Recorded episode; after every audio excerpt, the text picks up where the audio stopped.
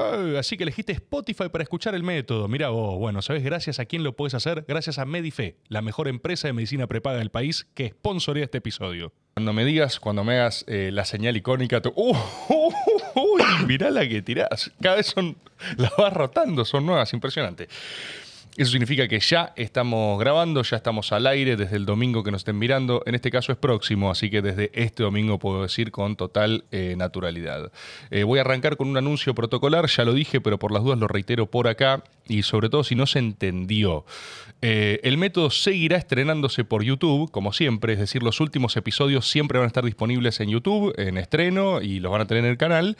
La novedad es que de la mano de Jorge Piva, nuestro poderoso empresariado nacional naciente, se ha financiado el retorno del método a Spotify. Había mucha gente que decía, che, loco, yo lo escucho en el auto, yo lo escucho de otras maneras, no entendían cómo se usaba YouTube Music porque podían hacerlo igual, pero agarraban y decían, me gusta, me gusta la plataforma. Nosotros decíamos, mira, lo que pasa es que Spotify no monetiza, el episodio no garpa nada. Eso sigue sin cambiar, ¿eh? me parece interesante decirlo, para un futuro, qué sé yo, podemos contemplar cosas. Pero Jorge Piva, entre esas personas, me dijo, loco, yo estoy dispuesto a hacer lo que sea. Estoy dispuesto a dar la mejor cobertura de salud del país para que la gente pueda escuchar el método en Spotify. Y así que por eso volvimos, básicamente. Pequeña aclaración, no van a estar los últimos, vamos a volver a subir desde la numeración en la que nos quedamos. No sé si, eh, ¿te acordás, Tommy, cuál era? No, ¿no? Desde Enríquez fue el último, mirá, metodazo del recarajo. Así que desde esa numeración empezamos a ponernos al día a partir de ahora, de julio. Habiendo dicho eso, me queda solo una recomendación desinteresada más, eh, y es decir, qué buena que es la aplicación de Turismo City, loco. Qué buena que está. A veces estoy en mi casa scrolleando como lo quita en mi celular, miro las apps que tengo y digo, qué ganas de ver precios a vuelos bajos. Vuelos a precios bajos. Lo dije, lo dije exactamente al revés y me di cuenta después. Así que una pequeña dislexia puede ser, loco, pero Turismo City no se mancha. Lo recomiendo de mi parte, eh, como recomiendo también Photo Experience. Me dice que hay un nuevo video en el canal de Photo Experience. Eh, y no me queda nada más que presentar a nuestro invitado de hoy. Martín, ¿cómo estás? ¿Qué tal, Tomás? ¿Cómo andas? ¿Bien? Bien, bien, estoy 10 puntos. Muchísimas gracias por venir. Eh, sos, sos creo, creo que sos el segundo, el segundo radical que viene acá. Creo. Si no me está fallando el cálculo, o si alguien no quiere hacer una chicana, que también es posible, ¿no? Entonces, pero. ¿Quién fue el otro radical? Eh, Santoro. Ah, Leandro Santoro. Leandro. ¿No? ¿Qué qué? Eso es objetivamente cierto. No estoy, no estoy, es meramente descriptivo. No estoy diciendo nada malo. Es. eh, ¿Y hubo otro del pro? No. Del pro vino. mm, Ritondo, vino y. eh, creo que no más. No, no, no, no hay mucho, no hay mucho opositor, es algo que nosotros una y otra vez decimos, hemos invitado a gente de todos los palos políticamente hablando, pero, pero bueno. Así que Pero que te dicen que no. hay mucha gente dice que no, sí, sí, Ah, sí. O, o la miden, o esperan, o qué sé yo. Yo creo que hay cierto, mm, no sé, eh, eh, cierta cosa a hablar eh, sin parámetros, sin guion necesariamente, sin saber a dónde va la conversación. Eh, ¿qué, Yo qué- pienso exactamente lo contrario. qué pensás vos? A mí me gusta más cuando las entrevistas son largas, son relajadas y cuando se puede hablar de cualquier cosa que cuando tenés que ir a la tele y tenés 10 minutos para decir algo, porque creo que es muy difícil transmitir casi cualquier cosa en 10 minutos. Y entonces terminamos hablando en eslóganes. Y me parece que el deber, particularmente de aquellos que pueden, porque crean un medio distinto, una manera de comunicar distinto, es obligarnos a profundizar más, a la repregunta. A veces digo, debe haber una ley que prohíbe la repregunta, porque a veces no se repregunta nada. También, también. Bueno, gracias por venir. Estoy tentado a hablar de algo que no tiene nada que ver con nada en términos de política, pero me decías que tu hijo está mirando South Park. Sí, Eh, tenemos una discusión en sí. mi casa. Eh, mi hijo es- desde muy chico es fanático de los Simpsons. Yo soy fanático de los Simpsons. Y un día, cuando era chico, nos vimos la película juntos, nos reímos mucho y él empezó a buscar otras cosas. Y encontró South Park y encontró Family Guy. Y ahora me las recomienda a mí, pero son un poquito más picantes. Entonces, y además, yo nunca, nunca salí de los Simpsons a South Park. Vi algunos capítulos. Viste que hay muchas de estas cosas que necesitas eh, la recurrencia, verlas una y otra vez para entrar en el modo. En el código, sí. Y en Los Simpsons yo entré enseguida, eh, en Futurama no entré, por ejemplo, y en South Park vi pocos capítulos. Ahora, si Carla lo habilita, primero voy a chequear de qué se trata. Acá me acaban de decir ustedes que no. No, es por eso. Gaspar. Yo no, yo no quiero ser la persona que privó al hijo de Lustó de ver eh, South Park, solo que me llamó la atención. ¿10 tiene? Tiene 10, sí. Está, sí. está en la, siento que está en la frontera. O sea, es medio, es medio picante South Park, ¿no? Hay, hay caras ahí atrás que más o menos. Sim- Simpson para mí está ok. Simpson no hay drama. Bueno, ¿ves? Eh, entonces le voy a decir que Simpson dijiste que sí, pero South Park No, le dijiste no, que no. no, es culpa yo- de Tomás, Gaspar. No, para mí no es culpa de Tomás, Gaspar. Vos vas a saber valorar South Park, sabés, sabés que está bueno, sabés lo que es bueno. South Park es buenísimo, pero me da. Las primeras temporadas son más, más picantes también, son más border en serio en varias cosas. Sí, igual. eh,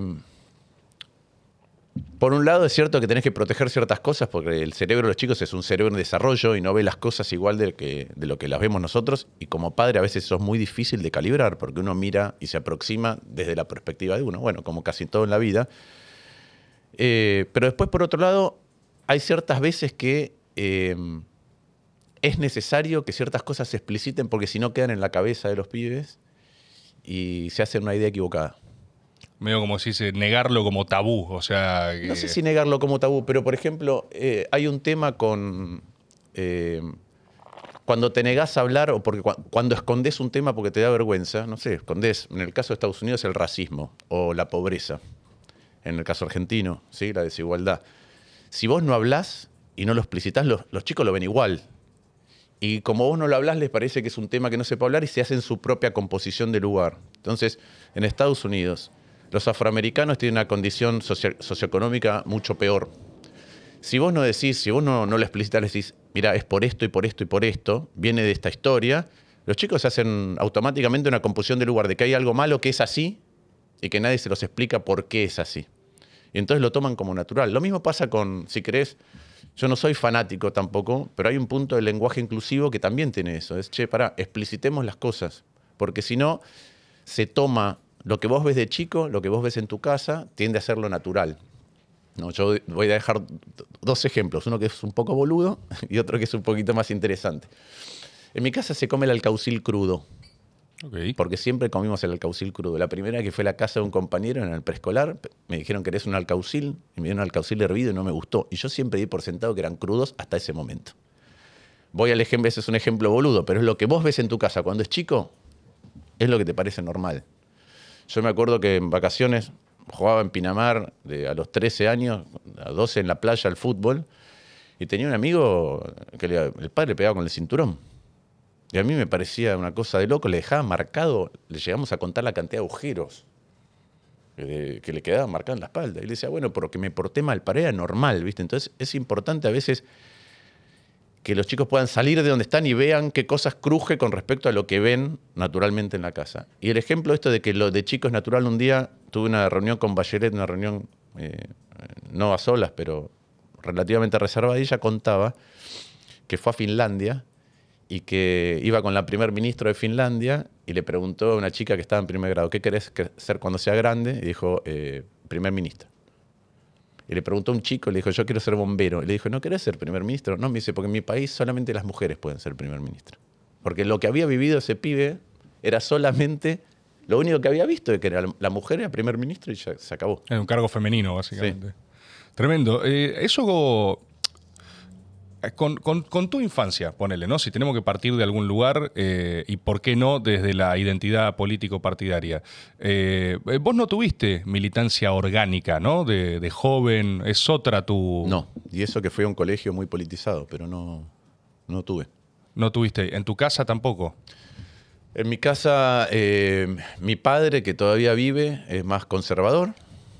Y mi madre venía de una familia de radicales y socialistas.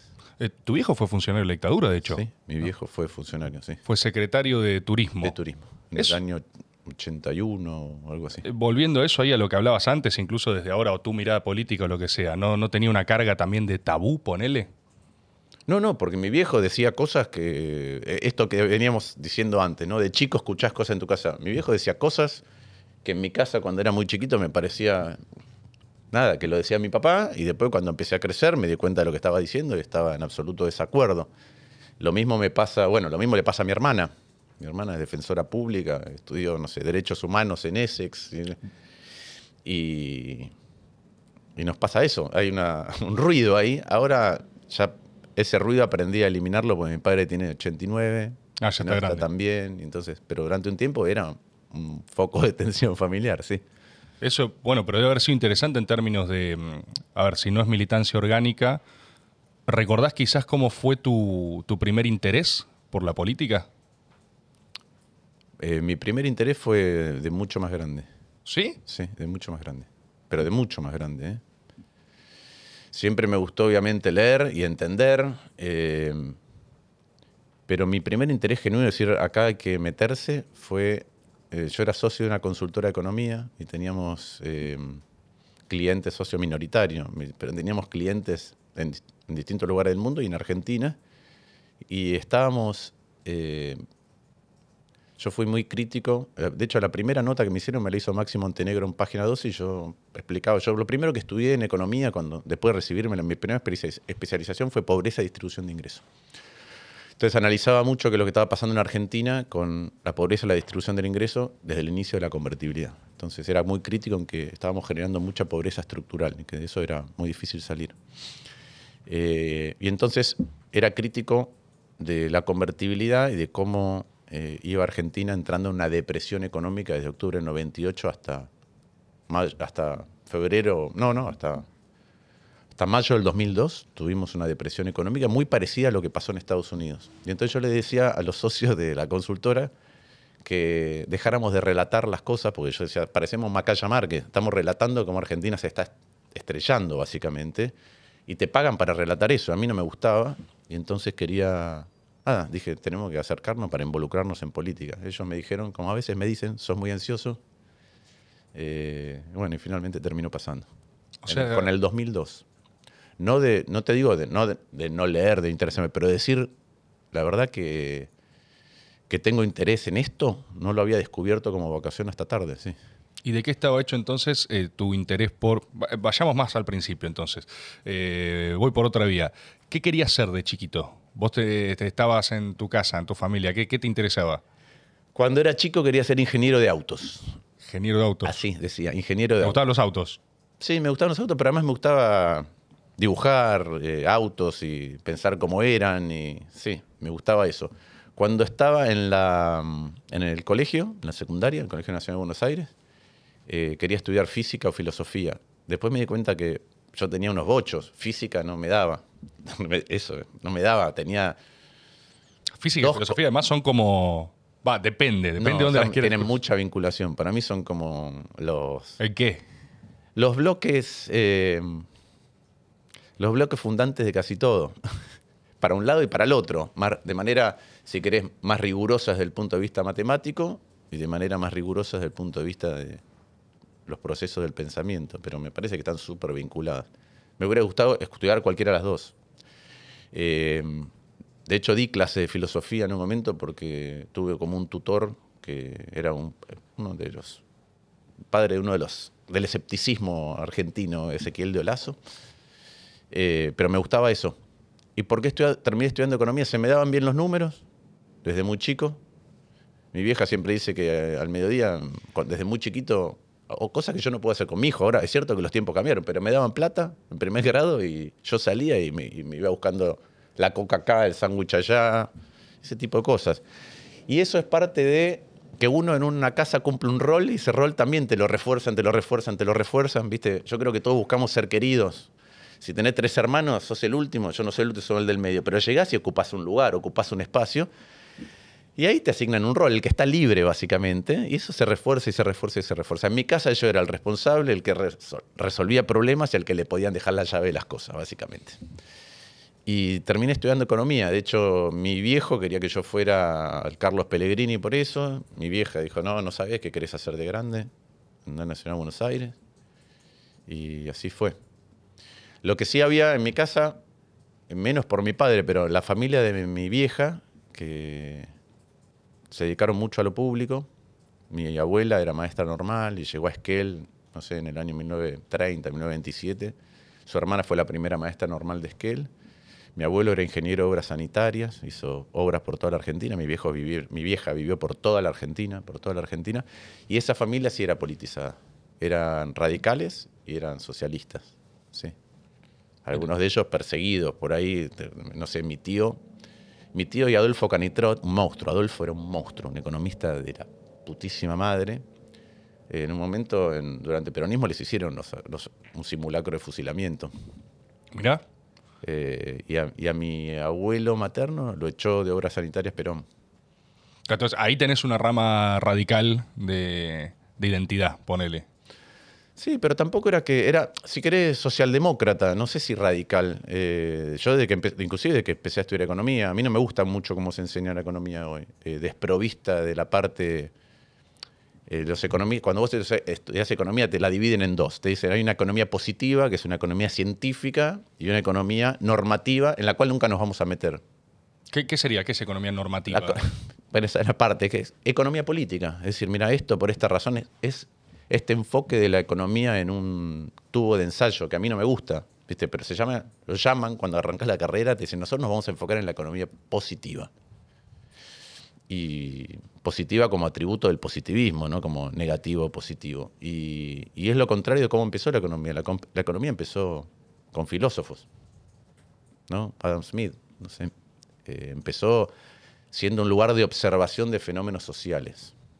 Y después se fue construyendo esta suerte de matematización y abstracción extrema que para mí pierde mucho sentido. Eso vos estudiaste, vos fuiste a la UBA después de... No, yo fui a la Universidad de San Andrés Mirá, porque a mi padre le ofrecieron ser rector. No tenía ni título oficial cuando fui yo. A mi padre le ofrecieron ser rector, me dijo va a ser muy buena. Yo le dije que no quería ir, que quería dedicarme. Yo jugaba al tenis. Me quería ir un año afuera a probar suerte jugando al tenis. Sabía que me iba a ir mal, pero me es quería que- ir. O sea, quisiste ser... Cuando te recibiste quisiste, quisiste ser No, no quise afuera. ser tenista, no quise ser tenista. Yo soy de los que creen que en Argentina te- tenemos que decir, sobre todo carreras largas, muy temprano que estudiar. Mm. Eh, cuando vivía afuera me di cuenta que en otros países eh, vos podés entrar a la, a la universidad, pero si no, podés hacer puntos laburando afuera, acá en Dinamarca, por ejemplo, y acumulás puntos que te permiten ir a la universidad, pero ya hiciste un año de experiencia en otras cosas. Y entonces me quería ir un año a ver si lograba bancarme afuera en los circuitos de tenis más chiquitos, más boludos, ¿viste? Eh, tenía ganas de vivir un año afuera. Y mi viejo me hizo una apuesta en donde me cagó, me dijo, había examen de ingreso. Era una universidad nueva, había examen de ingreso. Y me dijo, mira, hagamos una cosa, eh, si entras, vas, y si no entras, te vas afuera. Y mm, yo le dije, pero no estudio. Y no estudié, y el examen era muy, pero muy boludo. Muy, pero muy boludo es... eh, en un vivero hay 600 azaleas, dos tercias son blancas y el resto son rojas. ¿Cuántas son las rojas? Yo sé, este es el examen de ingreso a la universidad, pero era eso, porque era una, una universidad muy nueva. Bueno, un simulacro por ser hijo del rector, no, digamos, no, era pero mi viejo no fue rector al final. Ah, no. No fue rector, no, no, no. no la fue prueba, la pr- hay una prueba especial para Martín Lustó. No, mi viejo fue rector de una universidad de la antes de que la Universidad del Comahue fuera Universidad del Comahue, mi viejo fue rector Claro. de esa universidad. Sí. Pero O sea, te hacía una prueba imposible fallar, básicamente. es que era muy es que era para mí porque lo que necesitaban era que se Por ingresos, sí. Sí, porque eran 100, no había título oficial. Yo me acuerdo, eh, dábamos clase en un nos daban clase en un jardín de infantes. Y vos me preguntás, ¿por qué fuiste ahí? La verdad que no tengo ni idea. No tengo, nunca lo medité. Estabas pensando, podría ser tenista en este momento en... No, no hubiera podido ser tenista, porque cuando jugaba con los buenos buenos de mi, de mi época, me cagaban a pelotazo. ¿Jugaste con buenos? O sea, pará, igual no, Sí, no sé en qué momento pasó esto. ¿Deporte le metiste entonces? Sí, Dijiste sí, jugabas fútbol eh, y- y, hacías tenis. Tenis, sí. Jugué mucho al pádel. Eh, ¿Qué otra cosa hice? Buceo. ¿Dónde, dónde- dónde haces buceo? ¿Dónde... Ah, muy- en la Argentina es muy difícil porque cuando después de bucear no podés volar. Por 24 horas no podés volar. Entonces... eh, Pará, eso, que los oídos se te revientan los... no, no, no, no, porque la mezcla, cuando, cuanto más la mezcla, la mezcla que llevas en el tanque te deja eh, dando vuelta, ya no me acuerdo, nitrógeno, no sé qué te deja. Y Tommy, ¿por qué vos sabes esto? O sea, ¿por, por qué estás haciendo señas de buceo? Sí. Eh, eh, te deja dando, te deja dando vuelta algo que después puede hacer una embolia. Entonces, eh, lo que pasa es que tenés que esperar para que eso baje. ¿Cuánto, cuánto? Vos pensás que lo que haces, tus pulmones se contraen, ¿sí? Por la presión. No sé, yo llegué a bajar 33, 32 metros para abajo. Entonces, tus pulmones se contraen. Entonces, lo llenás con más, con más de una mezcla. Y hay una parte de esa mezcla que no es muy buena y te queda dando vueltas un rato y la tenés que eliminar antes de cambiar la presión y subir, porque vas muy para abajo y después, si vas en el avión, la presión es la contraria.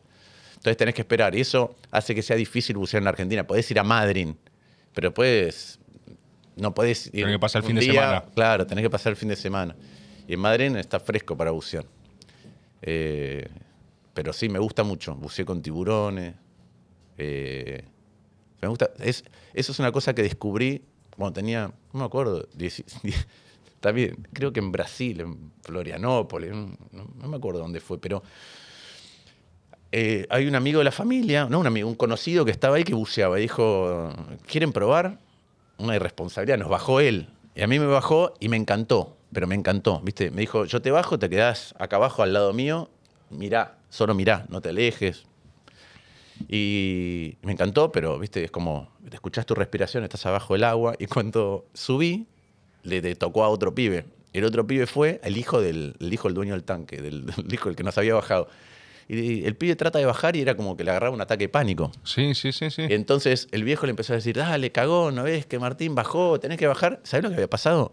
Yo había bajado y tenía tanto miedo que me había aspirado todo el aire. No estaba respirando el otro. El otro no, no tenía nada. Estaba- No tenía nada. Estaba muriendo. Estaba muriéndose, pobre. No bajaba porque no podía respirar, no tenía ningún ataque Él dijo, el loco quieto, así, dale, boludo. Y ahí descubrí que es la única actividad. Yo he hecho muchos deportes, me encantaban, probaba todo cuando era chico. Y es la única actividad en la que mi cabeza no piensa en ninguna otra cosa. Porque cuando estás abajo del agua, primero que tenés que estar muy atento, porque si haces una cagada podés tener un problema. Pero además escuchás tu respiración todo el tiempo, pensar con el. Y, y la gravedad es distinta. Entonces es algo a lo que no estás habituado y es un mundo muy particular, es como irte a otro planeta de golpe, ¿viste? Es como, no sé, cuando vi Avatar en, en 3D la primera, ¿viste? Es- de eso. golpe viajaste a otro planeta. Está buenísimo, ahí descubrí que me, me, me ponía en un estado, como si meditara, ¿viste? Me, ponía en otro estado mental. Y decir que Argentina es difícil para hacer, pero sí he, bu- he buceado, en- cada vez que viajo y tengo alguna oportunidad, eh, buceo y, y- y lo amo. He hecho- he hecho buceo en cavernas, he hecho buceo nocturno, buceo con tiburones. buceo- sí, sí. Pero es, es muy loco porque la descripción de tus intereses hasta ya una eh, entrada a juventud adulta es eh, completamente variada y no hay un énfasis en la política, ¿no? O sea, me... No, no, de hecho, de hecho eh, yo, yo me fui con una beca a Londres cuando tenía 22 años. Después, o sea, te A los 22, sí. Después de recibirme, gané una beca y me fui afuera. Y volví eh, sin terminar el doctorado porque uh, quilombo familiar. Entonces me vine a hacer cargo de mi hermana y de mi vieja. Mis viejos se separaron y no terminó muy bien y me vine a hacer cargo de eso. Y cuando volví, todos mis compañeros de facultad, estuve tres años afuera, todos mis compañeros de facultad ya trabajaban, les iba muy bien, trabajaban en bancos, todo. Y acá yo lo que tenía que resolver era un quilombo económico. Entonces en un momento me castigué un poco eh, pensando, si yo me hubiera quedado, ya tendría los instrumentos para resolver este quilombo, porque tendría algo ahorrado, tendría un buen sueldo. Eh, me castigué un poquito por eso. Y mucho más tarde me di cuenta que al final todo lo que uno hace son un montón de cables, cañerías que van a parar al mismo tanque, que van a parar a la mochila que uno tiene atrás y que todo alimenta algo y sirve para algo. No a las Steve Jobs cuando hace ese discurso, que a mí me parece una pelotudez ese discurso.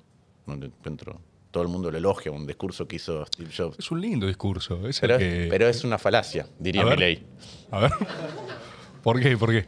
Porque Steve Jobs dice, cuenta... Conectás los puntos hacia atrás, es ese, ¿no? Sí. Steve Jobs dice, bueno, explica que él dejó la universidad y que se puso a estudiar caligrafía como en los cursos y que eso fue parte de que la- las primeras Mac tuvieran la, oportunidad de elegir qué tipo de, de tipografía usabas, ¿sí? Y entonces, a partir de eso, va para atrás y dice, vos confía que los puntos siempre conectan. ¿Qué es lo que es falaz de ese discurso? Es que cuando vos llamás a alguien a decir, che, se gradúan en Stanford, venía a dar un discurso de la vida, para los parámetros de la sociedad esa persona le fue bien.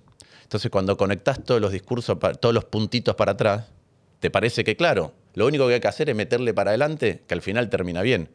Y por cada Steve Jobs que dejó la universidad y fundó Apple, hay un montón de otros que dejaron la universidad les fue mal y nunca nadie les pregunta, che, ¿cómo conectan tus puntos? No, mis puntos conectan como el orto. Me llevaron hasta acá. Entonces, se llama, eh, es una falacia, de hecho, tiene, eh, tiene, se llama sesgo de éxito.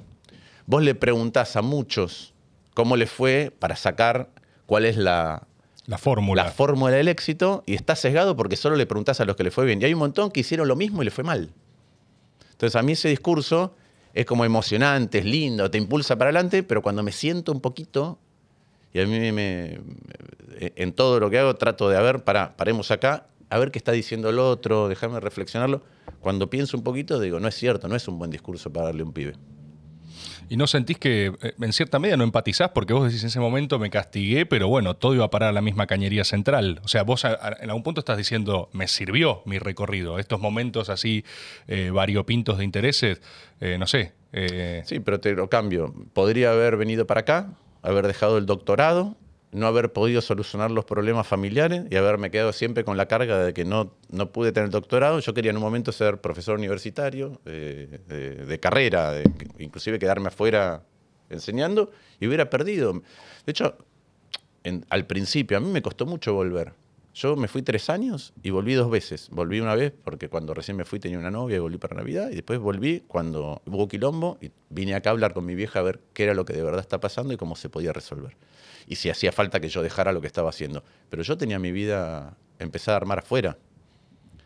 Eh, entonces, podría haber vuelto y que no funcionara bien también.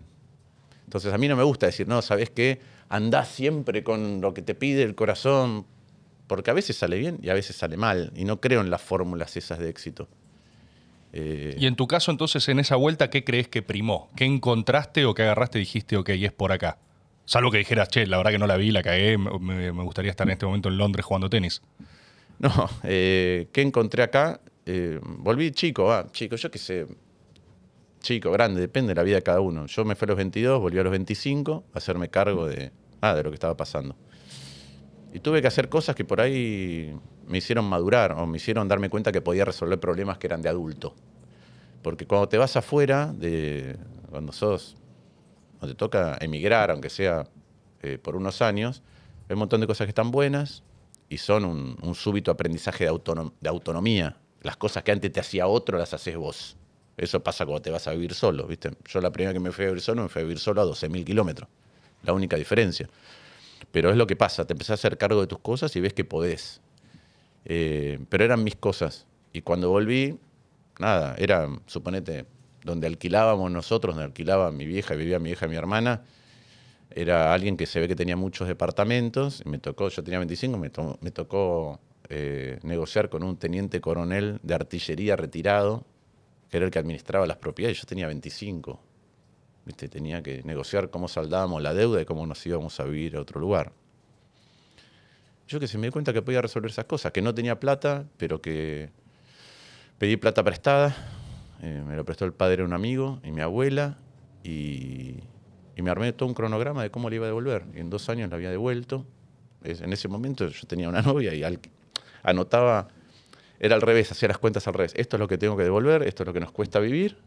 Después ya nunca más fui así, pero...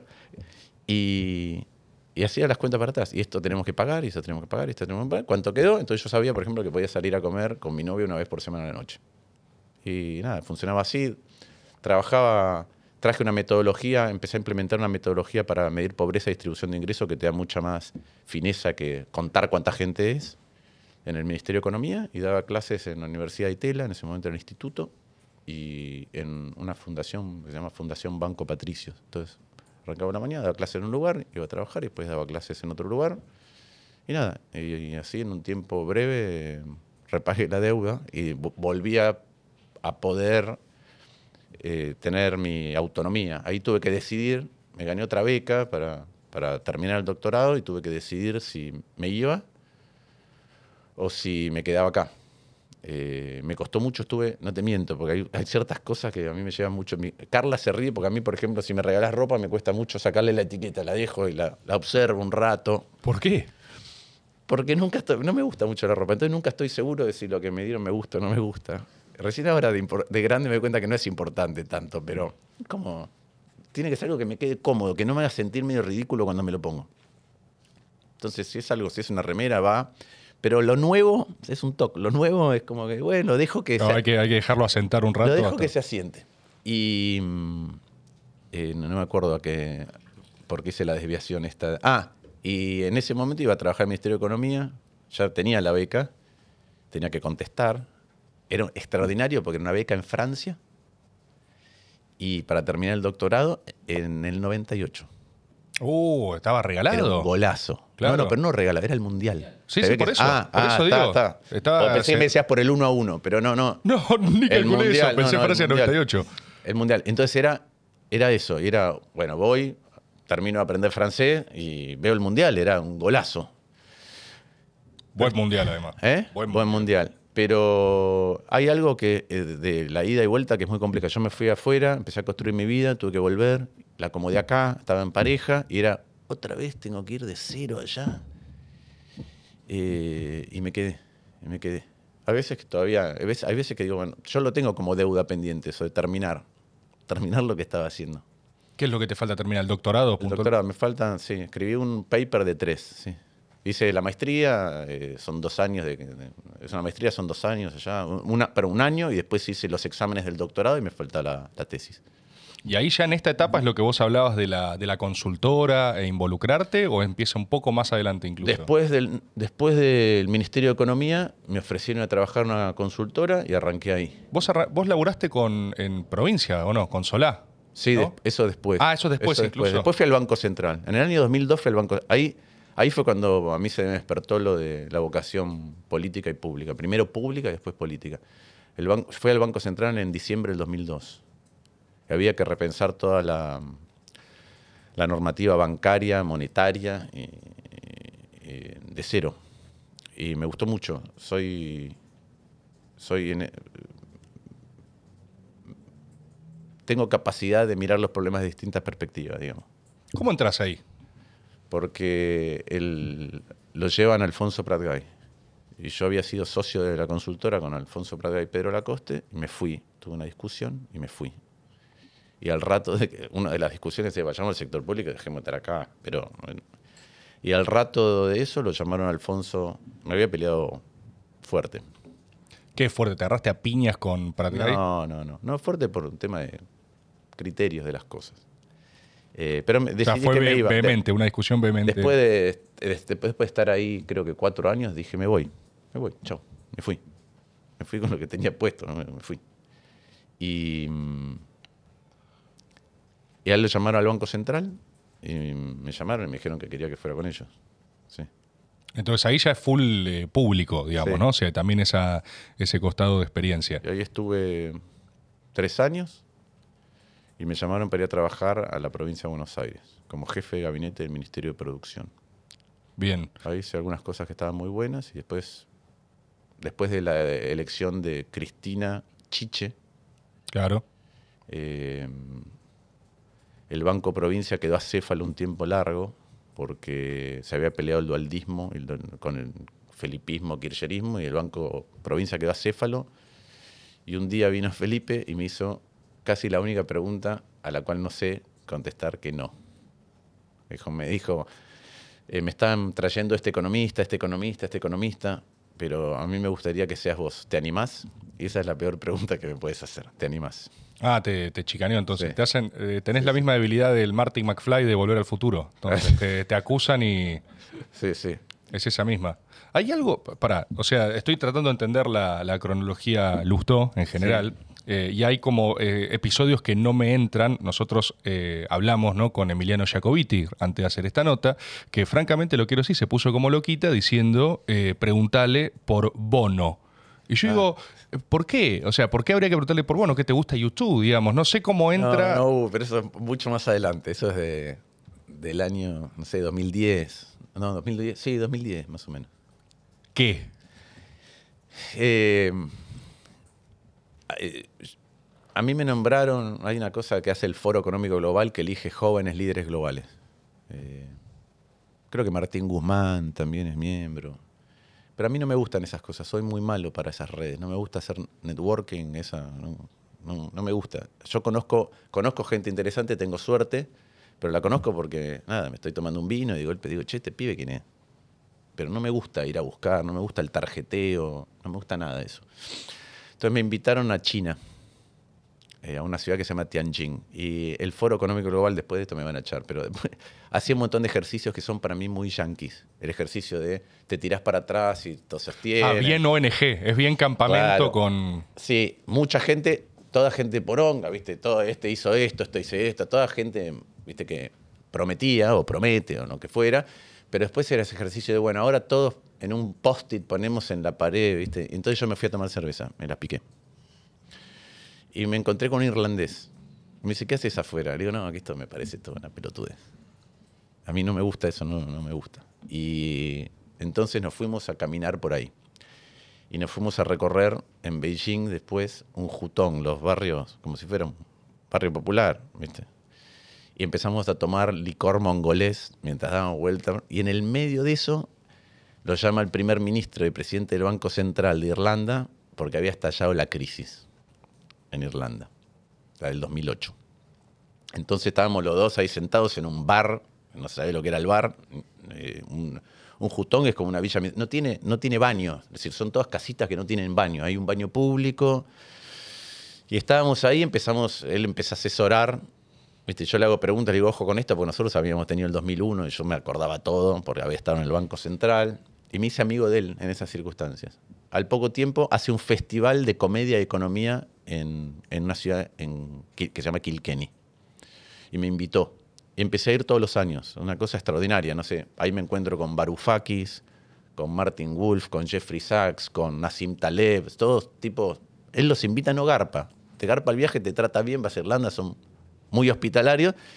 Y tiene una modalidad que es absolutamente distinta de cualquier lugar de economía que en el que me tocó exponer, que es que en lugar de vos vas, das tu discurso y te las picas, tenés que hacer como siete, ocho shows en teatros. Entonces estás cuatro días con la misma gente bebiendo, entonces te emborrachás con Barufaki. Entonces, al final la conversación tres días repetida de borracho es mucho más interesante, porque no es que hablé y me fui, te enriqueces mucho con el otro. Claro, es una ONG irlandesa. Es una ONG irlandesa. Yo siempre digo que ¿por qué, hay bar, ¿por qué hay tantos bares irlandeses en el mundo? Porque todo migrante, todo emigrante irlandés que llega a un lugar, si empieza a beber en otros bares, se descapitaliza y queda pobre. Entonces me abro mi propio bar para poder beber yo. Claro. Y un día, después de leer Laudato Si, tuve una idea para un documental y se la llevé a mi amigo. Mi amigo se llama eh, David McWilliams y es uno de los, no sé, cinco mejores o más reputados economistas en redes, a pesar de que es irlandés, que es un país muy chiquito. Y me dijo, esta idea se la tenemos que contar a Bono. Que bueno, ¿Pero por qué? O sea, todos los irlandeses tienen a Bono más o menos a mano. Es algo no, él, él, es muy, él es muy conocido por eso. Él es muy conocido porque es un, nada, escribió un libro cuando Irlanda todavía no había hecho el boom del desarrollo. Cuando fue Juan Pablo II a Irlanda, escribió un libro que se llama Los hijos del Papa. Y en ese libro, estoy hablando del principio de los 80, dijo que la generación que era chiquitita cuando fue Juan Pablo II de Irlanda iba a ser la primera generación próspera de Irlanda. Y tuvo razón. Y ese libro vendió en Irlanda, que son creo que 4.400.000 ejemplares. Claro, lo leyeron todos. Lo leyeron todos y a partir de ahí tenía su propio show de tele, hace teatro, es como... Eh, un tipo muy versátil, muy interesante, muy versátil. Entonces le llevamos el proyecto a Bono. Y tuvimos, nada, pegamos buena De hecho, pero para aparte, ¿qué hace? En, concepto de que Bono recibe proyectos de. Es amigo del otro. Claro. Tengo un montón de anécdotas con Bono extraordinarias, pero no sé si las puedo contar. Ah, de hecho, eh, me escribió hoy por el acto de ayer. Bono te escribió hoy por el. Sí, me escribió hoy por el acto de ayer. ¿Puedo verlo? ¿Puedo ver qué te escribió Bono? Sí. ¿Por qué tenés mucho? Eh, eh, la, afirmación tengo. No puedo creer. Bono. Sí, sí. Bueno, es un mensajazo de Bono. Sí, sí, es Está orgulloso de ser tu amigo. Sí, sí, yo me, emocioné esta mañana cuando lo leí, me emocioné. ¿Qué le pasa? ¿Por qué tenés muchas? ¿qué, las locas aventuras de Lustó y Bono son eh, una serie rarísima que alguien, nadie, o sea, algorítmicamente imposible de componer. Una vez es un lindo mensaje el de Bono. Hermoso, sí, hermoso, sí. Hermoso, sí. Aparte, re siento que Bono puede escribir eso. Es una letra de. Sí, ¿viste? A, veces me cuesta a mí traducirlo, porque, pero una vez me llamó. Una vez en, la pandemia. Pará, pero vamos al. vamos al primer día. Le llevan, o sea, conoces a Bono y le llevas tu proyecto y que ahí conectan con. Sí, estuvimos, estuvimos hablando del proyecto, obviamente toda la perspectiva sobre el proyecto era infinitamente mejor que, la mía, que la que habíamos desarrollado nosotros, y hicimos el primer paso, que era, eh, después lo llevé a ver al Papa. Era vincularlos para hacer, yo creo que Laudato sí, eh, tiene una profundidad de interconectar muchas cosas. Yo venía trabajando en algo muy parecido en mi cabeza y cuando la leí dije, a la mierda. Eh, y me parece que esas cosas interconectadas explican muchas de las dolencias que tenemos en el mundo actual y que encastran bien como piezas de un rompecabezas. Entonces me parecía muy bueno eh, hacer un documental que se llamaba, se llamaba, en inglés se llamaba Popenomics, que era la economía del Papa. Y tenía mucho que ver con, se ve que a David le pareció que tenía mucho que ver con los intereses de Bono y se lo llevamos a Bono. Después hicimos una reunión con el Papa, después fui el año pasado me invitó Bono a otra reunión con el Papa Estuve en la casa de él dos veces, bebiendo mucho. Eh, te cuento, bueno, es, realmente es un tipo fuera de serie. Yo voy a contar dos cosas rápidas, porque una vez, una vez hicimos algo juntos que a mí no me gustó como salió. Él me invitó, fuimos a Roma, y a mí no me importa. Lo de la parte que era mi responsabilidad, no porque era directa, pero sí porque yo tenía el vínculo, no salió como a mí me gustaba. Entonces yo estaba muy a las puteadas. Y él se tenía que ir en avión a la tarde le dice a la gente, quiero ir a cenar con Carla Comartín. Y mientras nos llevó a cenar yo estaba puteando, no, porque esto, por esto. Y me dijo, era en su hotel, un hotelazo, un lugar, una comida de la puta madre, todo, y yo estaba puteando. Y él me dijo, mira, pero lo vimos, salió como salió, no sabemos a dónde lleva esto. Mientras tanto, mira, estamos comiendo acá, tomando algo, entre amigos. Lo dijo agradecer la concha de tu madre esto. Pero no a él, ¿entendés? Él estaba agradecido con. Pero sí, eso es, che, pará, boludo. Soy bono. ¿Eh? Y, no, pero para él eso es natural. Para mí estar con él en ese hotel no. Y sin embargo, yo estaba todavía, che, podría. Enroscado. enroscado. Eh, y, y, es eso. Eh, tiene, una vez me llamó, en la pandemia me llamó, me dice, ¿te puedo llamar mañana a las 10? Imagínate la pandemia en domingo, no sé, nadie te llama, no pasaba nada. Suena el teléfono a las 10 y me dice, soy Bono. digo, sí, ya sé. Sí. Estaba, y estaba escribiendo su autobiografía. Escribió la autobiografía que se llama Surrender y, entonces me contó por qué momento estaba atravesando, eh, qué espiritual, de trascendencia, de etapa de la vida. Estuvimos hablando de una hora y pico. no, no, no, al revés, al revés. De hecho, la última vez que estuve en la casa hizo una cena, un almuerzo. Arrancó un almuerzo, cuando presentó el libro, arrancó un almuerzo, éramos 30. Yo tenía que ir a exponer, porque era una feria del libro. Y en un momento le digo, son las tres y media, me tengo que ir a exponer. Me dijo, no, no, pero yo hago que te lleven. Que te lleven. Necesito que te quedes, por favor. Y yo hago que te lleven y volví. Y volví. Y se extendió la cena también. Y estuve en. Y éramos, al final quedamos cuatro. Y, viste, ese, es muy llamativo lo de Irlanda, porque en esa mesa que todos contaban, él contaba, por ejemplo, que un día, cuando eran, recién habían arrancado, los pararon en el camino y decían, te paraba y no sabía si te paraba, nada, si te estaba parando el ira o si te estaba parando, estaban todos disfrazados y no sabíamos si te mataban o te mataban. Y recién arrancamos y nos reconocieron y nos dejaron pasar, íbamos a tocar. Y vos te das cuenta, y todos los que estaban en la mesa, toda gente algunos amigos de Bono de la infancia, pero gente que le fue muy bien, muy reconocida, otros, eh, todos contaban historias personales de, privación, de pobreza, de guerra civil. Y vos decís, che, mirá cómo le fue a ellos, pero además cómo le fue al país. ¿No? Eh, que para mí siempre un aprendizaje cuando caemos en el. no, en la depresión, porque no es depresión, pero cuando caemos en, en la desesperanza en Argentina. Claro. Viste que es como un estado de ánimo que Después súbitamente cambia, pero es como, che, no, solamente ya ha pasado, que salís de golpe a un lugar que no te esperabas, que es mucho mejor, sino que, pasa en otros países. ¿Viste? Yo he, viajado, he tenido la suerte de poder hacer eso y ves países que vas año tras año y está distinto, está mejor, mejor, mejor, mejor. Che, se puede, se puede. Bueno, ahí clarísimo entonces. Eh, eh, el, expediente Bono. Te voy a contar, te voy a contar la, mejor anécdota de Bono para mí. Por favor. Tengo dos. Una no sé si la puedo contar, pero. Em, el 90% son escabio hasta ahora. Sí, sí, sí, sí, Tengo dos más de escabio. Una no sé si la puedo contar, pero la otra es así. Estábamos con el Papa y al Papa le estaban llevando una mochila. Parece el arranque un chiste, además. Sí, sí, sí, a, un sueño, a un sueño. ¿Sabes lo que soñé anoche? Soñé que estábamos con Bono, el Papa, y le traían una mochila. Y la mochila era una mochila potabilizadora, es decir, habían llenado un vaso grande, transparente, de agua turbia, negra. Imagínate agua negra, negra, negra, negra. Y entonces ponen el cañito de la mochila, empiezan a dar vuelta a una manija, una mochila israelí. Y empieza a salir agua por el tubito y llena un vaso y el Papa lo toma. Y uno estaba al lado mío y me dice, esto es el antimilagro, acaban de convertir la cerveza Guinness en agua. Bien, clarísimo.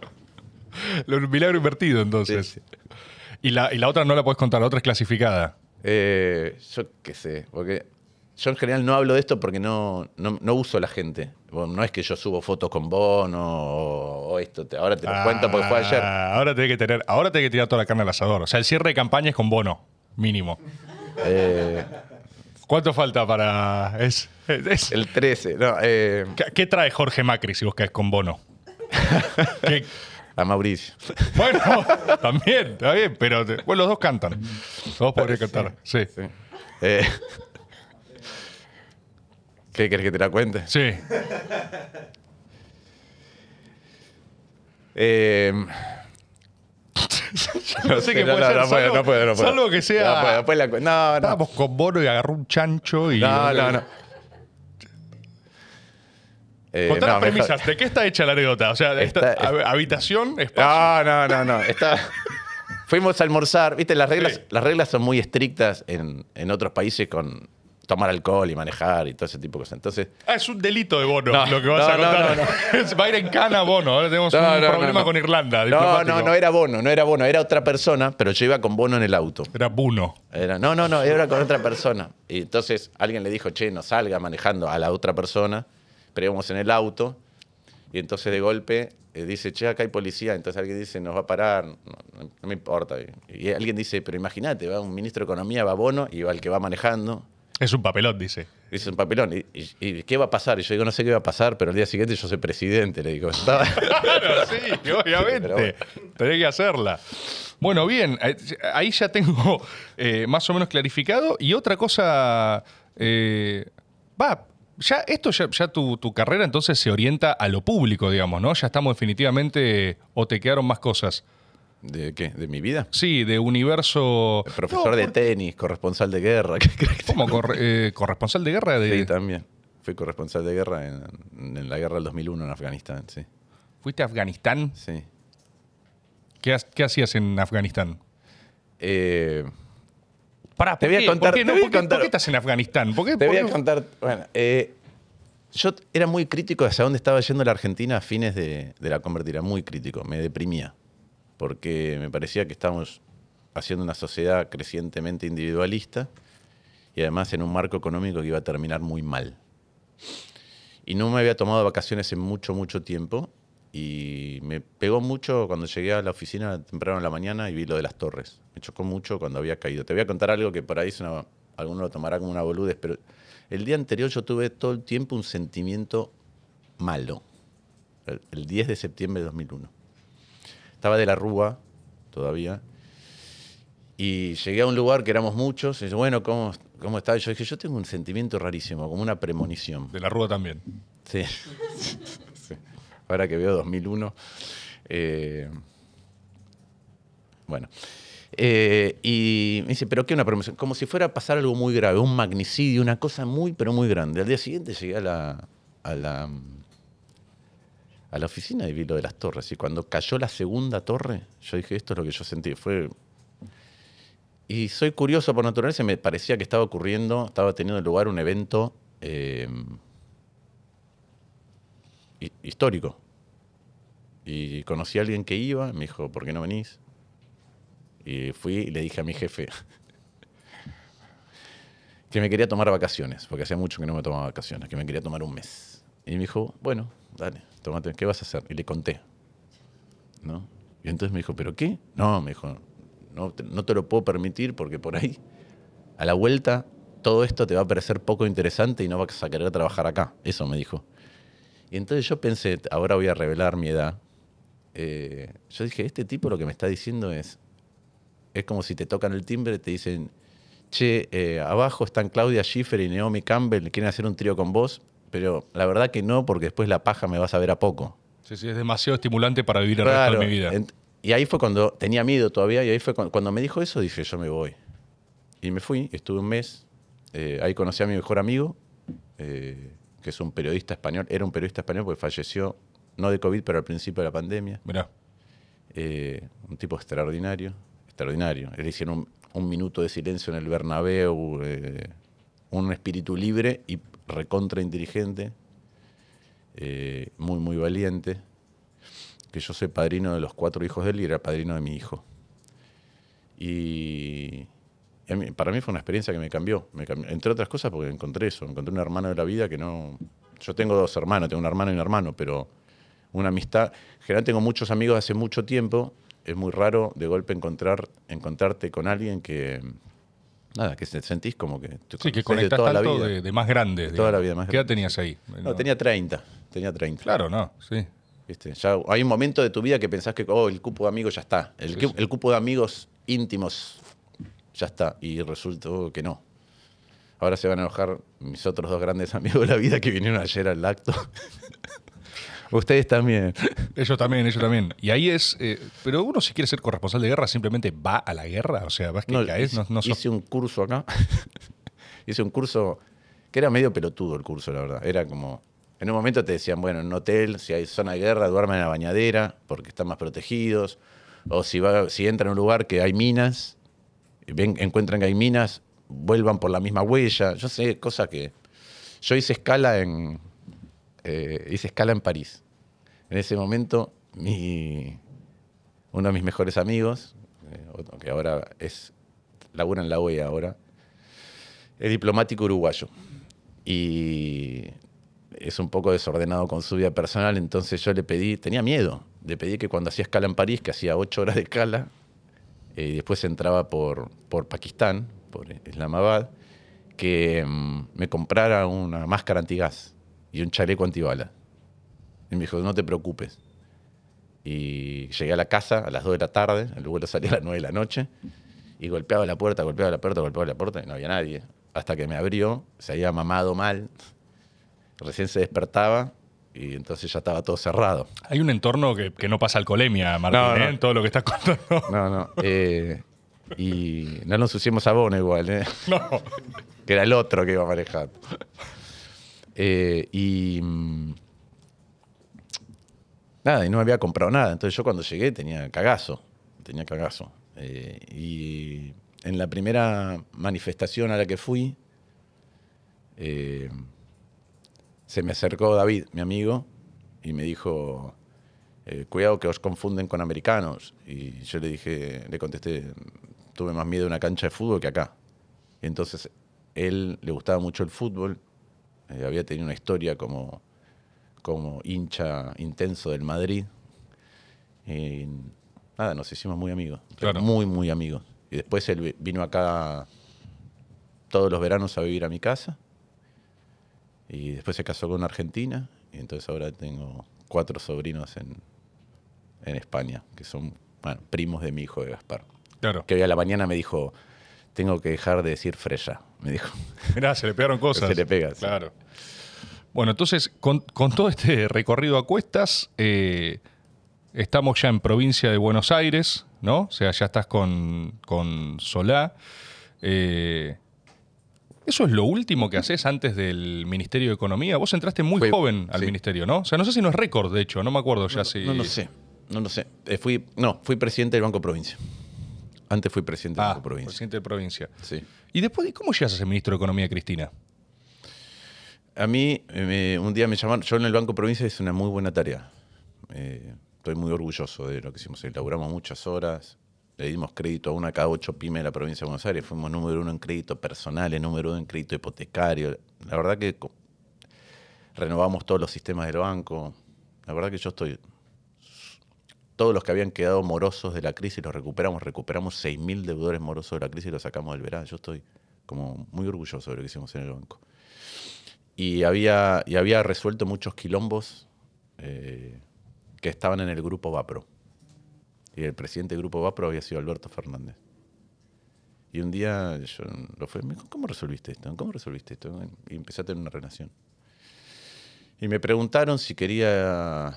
eh, me dijeron, queremos que vos y tu equipo, yo tenía un equipo muy grande, vengan eh, al próximo gobierno yo la verdad que creía, creía que Argentina tenía una oportunidad muy grande, pero no quería, dije sí, pero a, a vicejefatura de gabinete, un lugar donde tengamos una mirada más amplia, pues las cosas que hay que corregir hay que corregirlas de un lugar más centralizado, no desde un lugar periférico. Se necesitaba volumen político para corregirlas porque había muchas disputas en los enfoques de los, subsidios, este tipo de cosas. Eh, y, después renunció Miguel Peirano y me llamaron. Y yo estaba en India cuando me llamaron. Me dijeron, me dijeron, necesitamos verte. Y estaba en India y ¿cuándo? Mañana. Le dije, no, no, no llego, tengo cambio, me había invitado el gobierno indio, cambio el avión, pero... Y fue así. Y yo fui con una agenda, que es la que siempre creí que el gobierno tenía que llevar adelante, me dijeron que sí, y después no fue así. Entonces un día renuncié. Vamos a indagar, indaguemos en el, en el universo 125 puntualmente, ¿no? O sea, quiero también tu versión irrestricta de eso. Eh, ¿Vos fue, fue un proyecto tuyo, la 125, que se ejecuta? Eh, ¿Después te vas por eso mismo también? No, no me fui por eso, no me fui por eso. La, historia es así. En ese, bueno, es la historia de los subsidios. En ese momento los subsidios venían creciendo, se duplicaban año a año. Los subsidios empezaron siendo 3 mil millones de pesos, después fueron 6.000, después fueron 8.000, no, fueron 1.500, 3.000, 6.000, 15.000 desde que nacieron. Y había empezado la crisis financiera internacional y yo creía que teníamos que solidificar nuestra postura fiscal, porque no se sabía dónde iba el mundo. Ahora lo vemos en retrospectiva, después el mundo se acomodó, pero en ese momento, no se, bueno, se acomoda más o menos, porque yo creo que las secuelas de la crisis del 2008 continúan en políticas económicas, financieras y creía que había que acomodar rápido el frente fiscal. Entonces eh, quería subir las tarifas, quería eliminar los subsidios. Había subsidios que eran ridículos. En ese momento era un porcentaje muy bajo de tu tarifa, muy bajo, porque te hablo de 15 mil millones de pesos. Eh, y los subsidios los manejaban Moreno, Jaime y Debido, y no los quisieron tocar. Algunos eran subsidios, realmente no tenían ningún sentido. Entonces la respuesta de Moreno en su momento fue que en lugar de hacer eso, podíamos subir las retenciones a la soja y le llevó un proyecto a Cristina que congelaba el precio de la soja en 180 dólares la tonelada. Primero, la primera vez que se hizo eso lo hizo la baña con la leche, fijar el precio. Y la producción de leche con esa intervención fue cayendo. Entonces se fijó directamente. Moreno quería fijar el precio. En ese momento la soja valía 580 y Moreno quería fijar en 180. Entonces nosotros empezamos a trabajar contra reloj para una medida que fuera eh, más blanda que eso que moderara lo que quería hacer Moreno. Y, una vez que llegamos a un consenso entre lo que nosotros queríamos hacer, lo que Moreno quería hacer, fuimos a anunciarlo. Igual se generó eh, el conflicto que generó. Eh, el, resultado de ese consenso, decís, es la, 125, digamos. o sea, fue resultado de eso. Sí, por eso eh, puede haber mil, mil discusiones. Yo la veo que Cristina ahora dice, pero la verdad que la conocían de arriba para abajo la medida. Tanto que yo renuncié después, y fíjate, yo renuncié en abril y después siguió la 120, siguió peleando el gobierno por la 125 un montón de tiempo, hasta julio, hasta lo de Cobos. Entonces yo entiendo que ahora dicen esto, pero para mí la verdad es recontra evidente. Yo no renuncié por eso, renuncié porque le llevé a Cristina un plan antiinflacionario que no quiso hacer.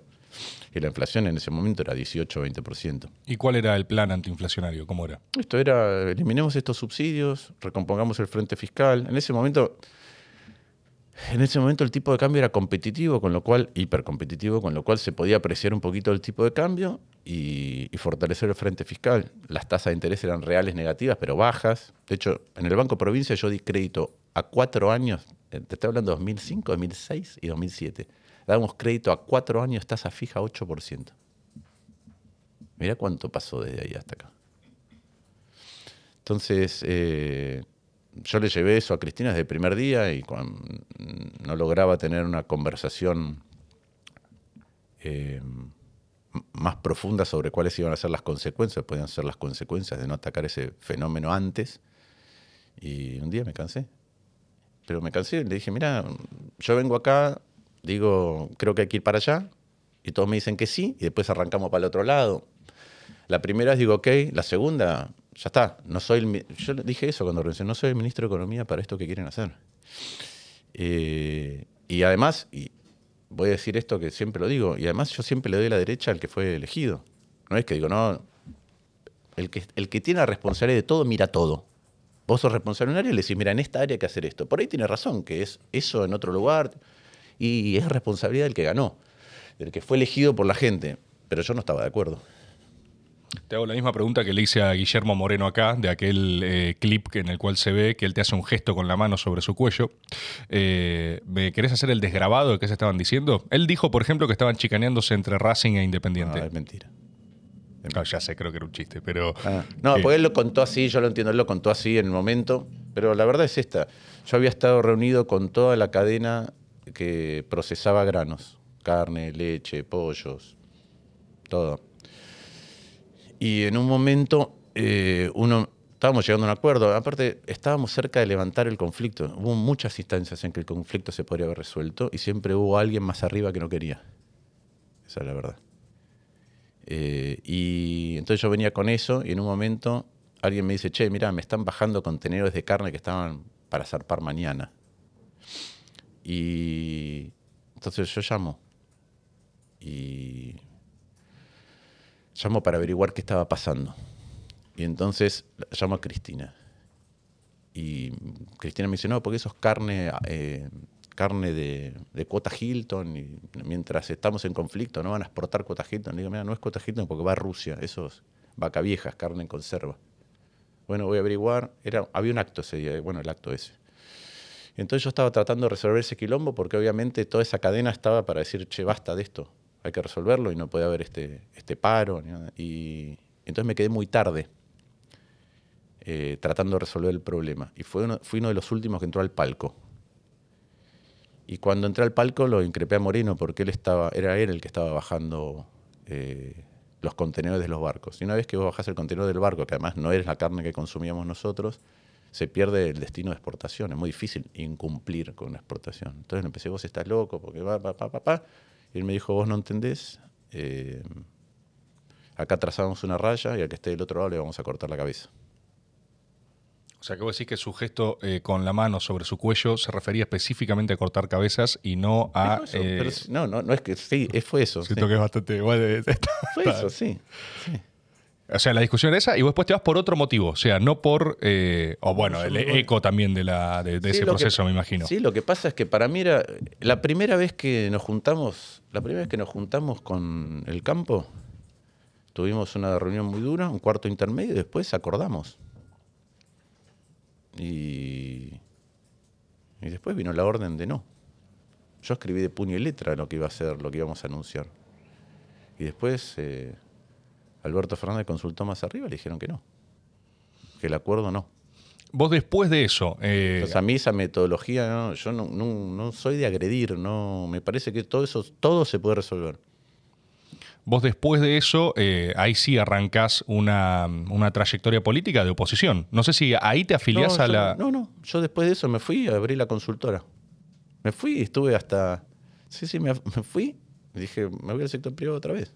Abrí mi consultora. Ah, no tenía ese paso. Hay un paso nuevo intermedio de... Sí, eso fue en 2008, yo hasta el 2013 no volví a la política.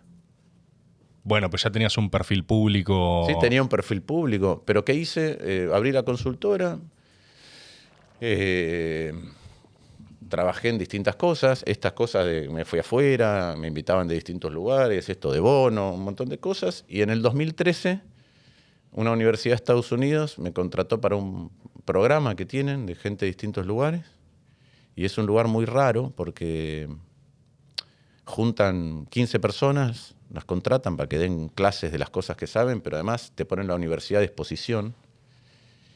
Y yo digo que es raro, es un programa raro porque la gente que va es la gente que está a mitad de su carrera, pero que no está en el sector privado, porque es muy difícil en el sector privado decir, me voy seis meses, espérenme. Entonces es gente que o está a cargo de sus propias cosas, o trabaja en una ONG, o trabaja en la política, y está y va y, acepta ir ahí, por más que es un- una gran experiencia, acepta ir ahí porque está en un momento de transición. Es- Tenés que estar, te tiene que estar pas- pasando algo para decir, che, me voy seis meses a otro lugar a ver. Claro.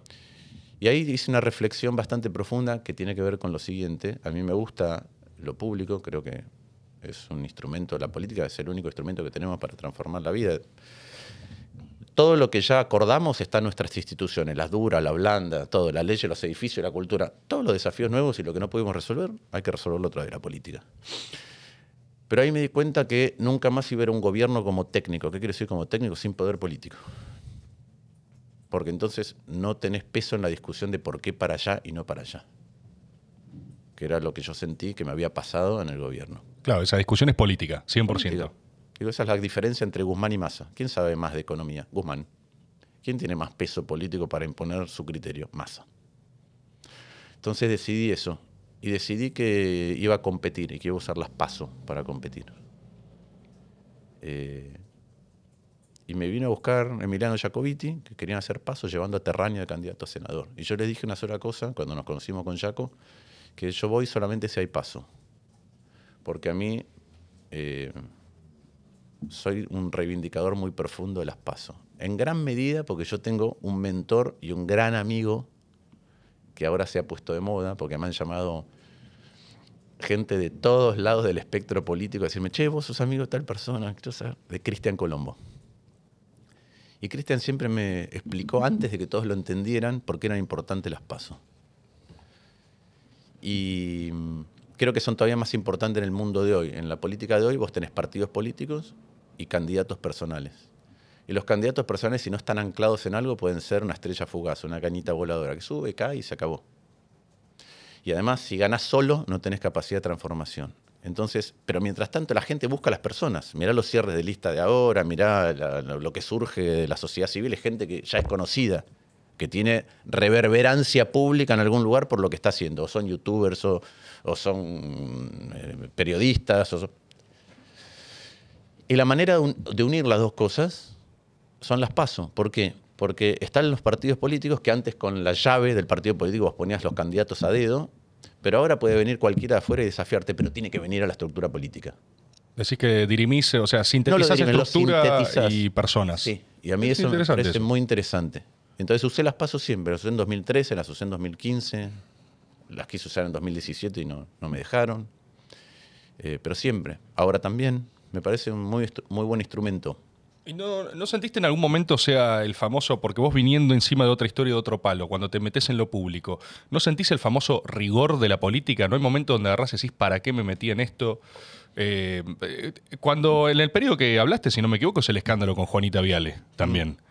Eso no te no, agarrás y decís, la no sé cómo es eso de parte de adentro, ¿no? decís, la puta madre. Para mí tiene, la política tiene, pero, a ver, yo, mi mujer es actriz y también es conocida.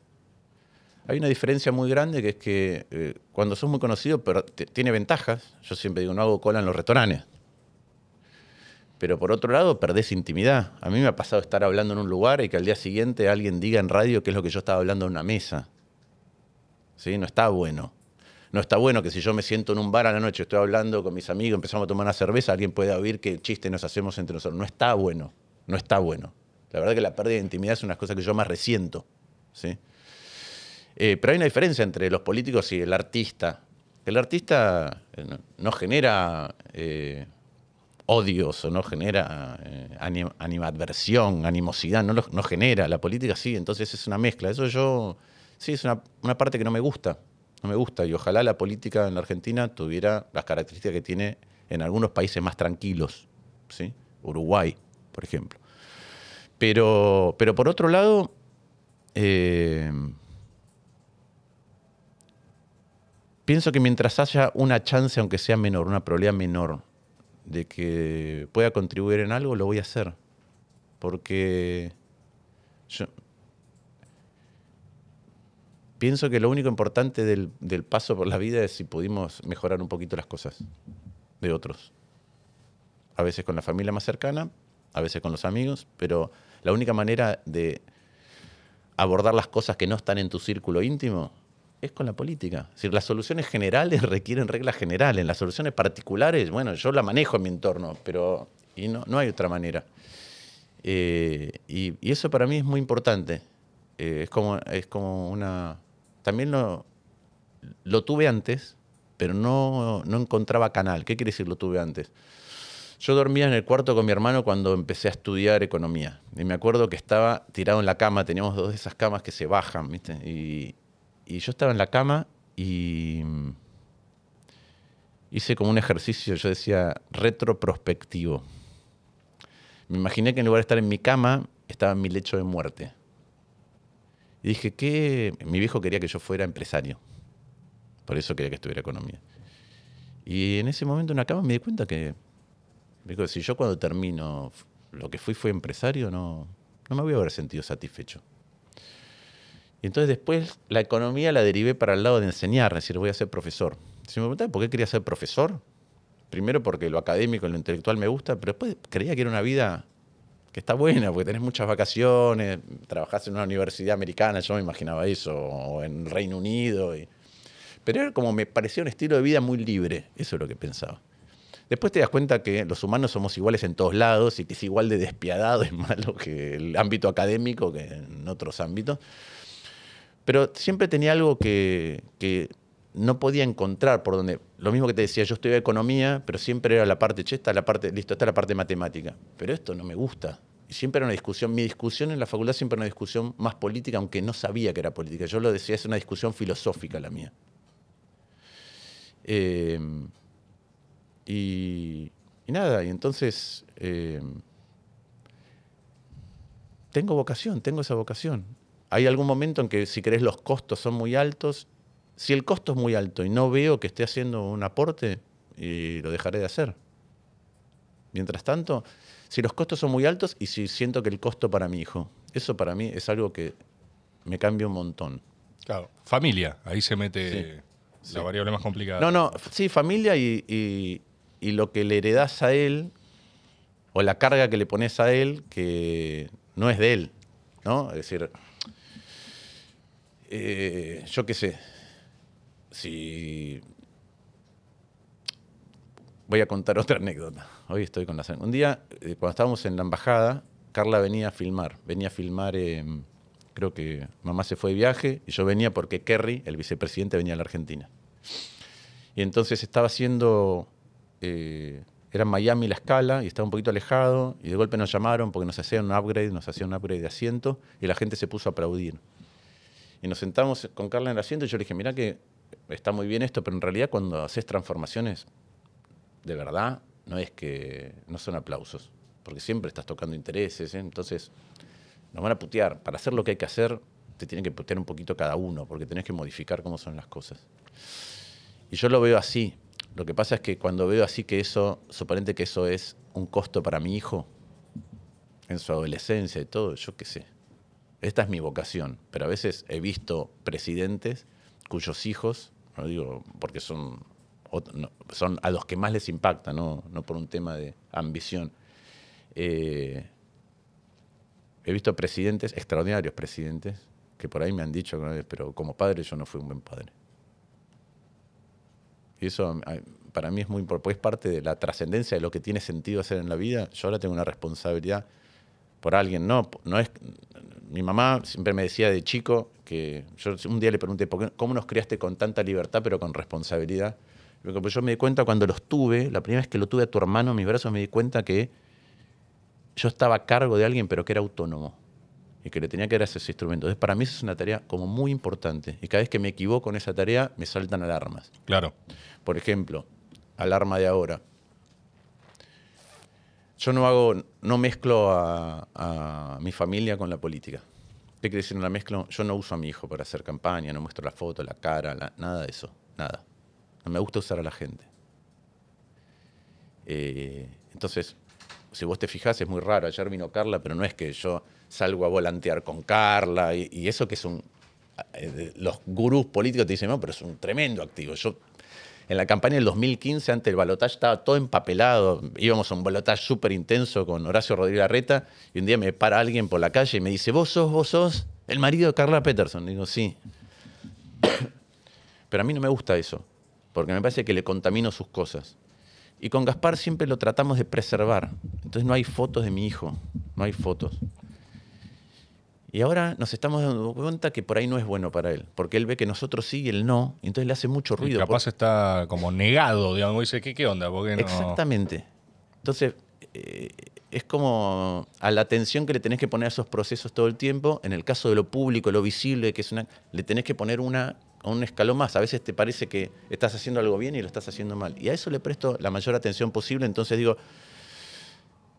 para mí lo más importante que en mi vida es ser padre y, entonces estoy atento a eso, cuáles son las repercusiones que tiene eh, mi actividad sobre él, sabiendo que tengo esta vocación. Yo soy reformista. eso soy. Yo creo en que las sociedades progresan si son capaces de hacer reformas de manera continua que sean sustentables en el tiempo. Y a veces esa es mi diferencia más grande con eh, el peronismo.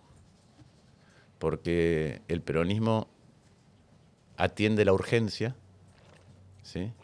Y muchas veces atiende la urgencia de manera que no es, que se muerde la cola, no es sustentable en el tiempo. Entonces digo, ¿de qué sirve atender la urgencia si, si al final te volvés a morder la cola y quedamos en el mismo puto lugar? Le suelen tocar las papas, las papas calientes al peronismo también. Así suelen tocar- que- En la Argentina le suelen tocar las papas calientes a todos, pero cuando vos ves la historia, hay un- en general hay un inicio de reformas en una etapa... Igual te van con la definición, ¿eh? O sea, reformista como extracción ideológica tiene que ver con lo que decías. Es el universo, bueno, socialdemócrata, dijiste antes también. Yo, yo estudié en la universidad, la que terminé estudiando en Londres, es una universidad que es muy buena en economía en el mundo, que se llama London School of Economics, pero la fundaron los socialistas fabianos. Claro. Después va a agarrar mi y me dice, ven, que es socialista. Pero la fundaron los socialistas fabianos, que son los padres del Estado de Bienestar. Cuando algunos querían revolución, los fabianos, era una sociedad, se llamaba Sociedad Fabiana, eh, usaban decían que lo que había que hacer en, la sociedad era evolucionar. Y para eso necesitaban datos, y necesitaban formar gente, y para eso necesitaban pensar procesos. Y tenían esta frase que era, es muy fácil hacer una revolución y romper la primera clase del tren. Es muy difícil hacer que los que están en tercera, es decir, es muy difícil hacer que todos vayan a segunda o hacer que los de tercera vayan a segunda y después a primera. Y ese es, eh, yo creo en eso, creo en, esos procesos. Eh, y el nombre Fabiano viene de un, de un general romano, que creo que cuando se tendría que enfrentar con Aníbal, eh, creo que era con Aníbal, pero ya me falla la memoria, en lugar de enfrentarlo abiertamente, lo toreaba y se iba, lo toreaba y se iba, de desgaste. Y, y es el que lo venció cuando, todos los, cuando Roma tenía miedo. Fabio Conctator. Bien, perfecto, impecable. Incorporado dato para. para Que se llama Conctator, quiere decir el que demora. Decían, hay, eh, una, hay una chicana servida ahí para el radicalismo también, porque si la- el escudo es el que demora.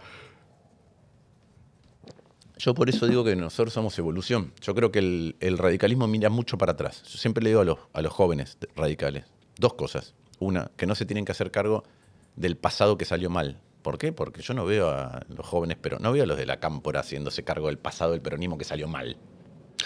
No sé, ¿eh? ahora que viene Massa tenemos No, una el- reinvención. no, eh, el, el lejano. El lejano. La triple A. Ok, sí, queda más lejos. No sé cómo. Exacto, pero digo, ¿por qué un joven de 20 años que es radical se tiene que hacer cargo del 2001? Si ni estaba. ¿Cuál fue su aporte o cuál fue su, no, no, su relevancia? Eh, algo habrá hecho, Martín. Estaba ahí. eh. No, entonces, les digo eso, lo primero que les digo a los chicos es eso. Eh, y lo otro es que... Como una actualización doctrinaria de la UCR, sí, lo que estás lo- proponiendo. Y lo otro que les digo es, eh, eh, dejen de nombrar a los próceres radicales. ¿Cómo? Dejen de nombrar, viste que los discursos radicales es porque como dijo Alfonsino en la época del Virigoyen y nosotros ah, hicimos esto, hicimos esto. Yo digo, los bustos, los homenajes sirven para inspirarse. ¿En qué? En que los tipos tuvieron huevo para enfrentar lo que había que enfrentar y hacer reformas. Punto. Si los vas a nombrar para vestir tu discurso, pero después te faltan cojones para hacer las cosas que hay que hacer, no sirve. A la función pública se va a estar incómodo. Y a veces el radicalismo le gusta estar cómodo en la función pública. ¿Qué es estar cómodo? No tomar responsabilidad, lo legislativo. Por eso a mí me gustan los radicales que gestionan. Porque lo difícil es gestionar. Tenés- tengo ahí, ya me meto en actualidad. Ya hablemos juntos por el cambio. Hablas de radicales que gestionan. eh, está Morales, por ejemplo, ¿no? Que ahora está haciendo, a mi juicio, no sé cómo la ves la campaña. Para mí, eh, opinión personal, Morales está exacerbando, ¿no? Una suerte de gestualidad por derecha, para hablar eh, rápido. Eh, por estos brotes que hay más de corrimiento del espectro a la derecha, ¿viste? Esta suerte de cosa más Milei y más Patricia Bullrich, eh, los spots de Morales son, eh, no sé, ve- vengo a reprimir básicamente. No vi los spots, no vi. no Hay vi. uno que hay uno que yo la metí en cana a Milagro Sala, básicamente. O sea, en- linealmente expone eso. ¿cómo, cómo te llevas vos con eso? Con esa línea. ¿Con cuál de todas las líneas de eso? Con eh, la represión en Jujuy, por ejemplo. ¿A vos te incomoda eso de un aliado de tu frente o de tu propia fórmula? Mira, yo creo que nosotros tenemos que tener determinadas reglas que si no las cumplimos no sirven. ¿Qué quiero decir con esto? Vos no podés decir, eh, ¿saben qué? Si armen un partido y gánenme, y cuando te ganan, decir, no, entonces tampoco vale. Porque yo creo que la democracia tiene sus defectos, pero tiene las reglas a través de las cuales tenemos que tramitar los defectos. Hubo una elección en Jujuy. Además de la elección en Jujuy, toda la campaña se hizo campaña sobre la reforma, porque se votaban los convencionales al mismo tiempo. Al mismo tiempo. Y después fueron a la convención y sancionaron una nueva constitución.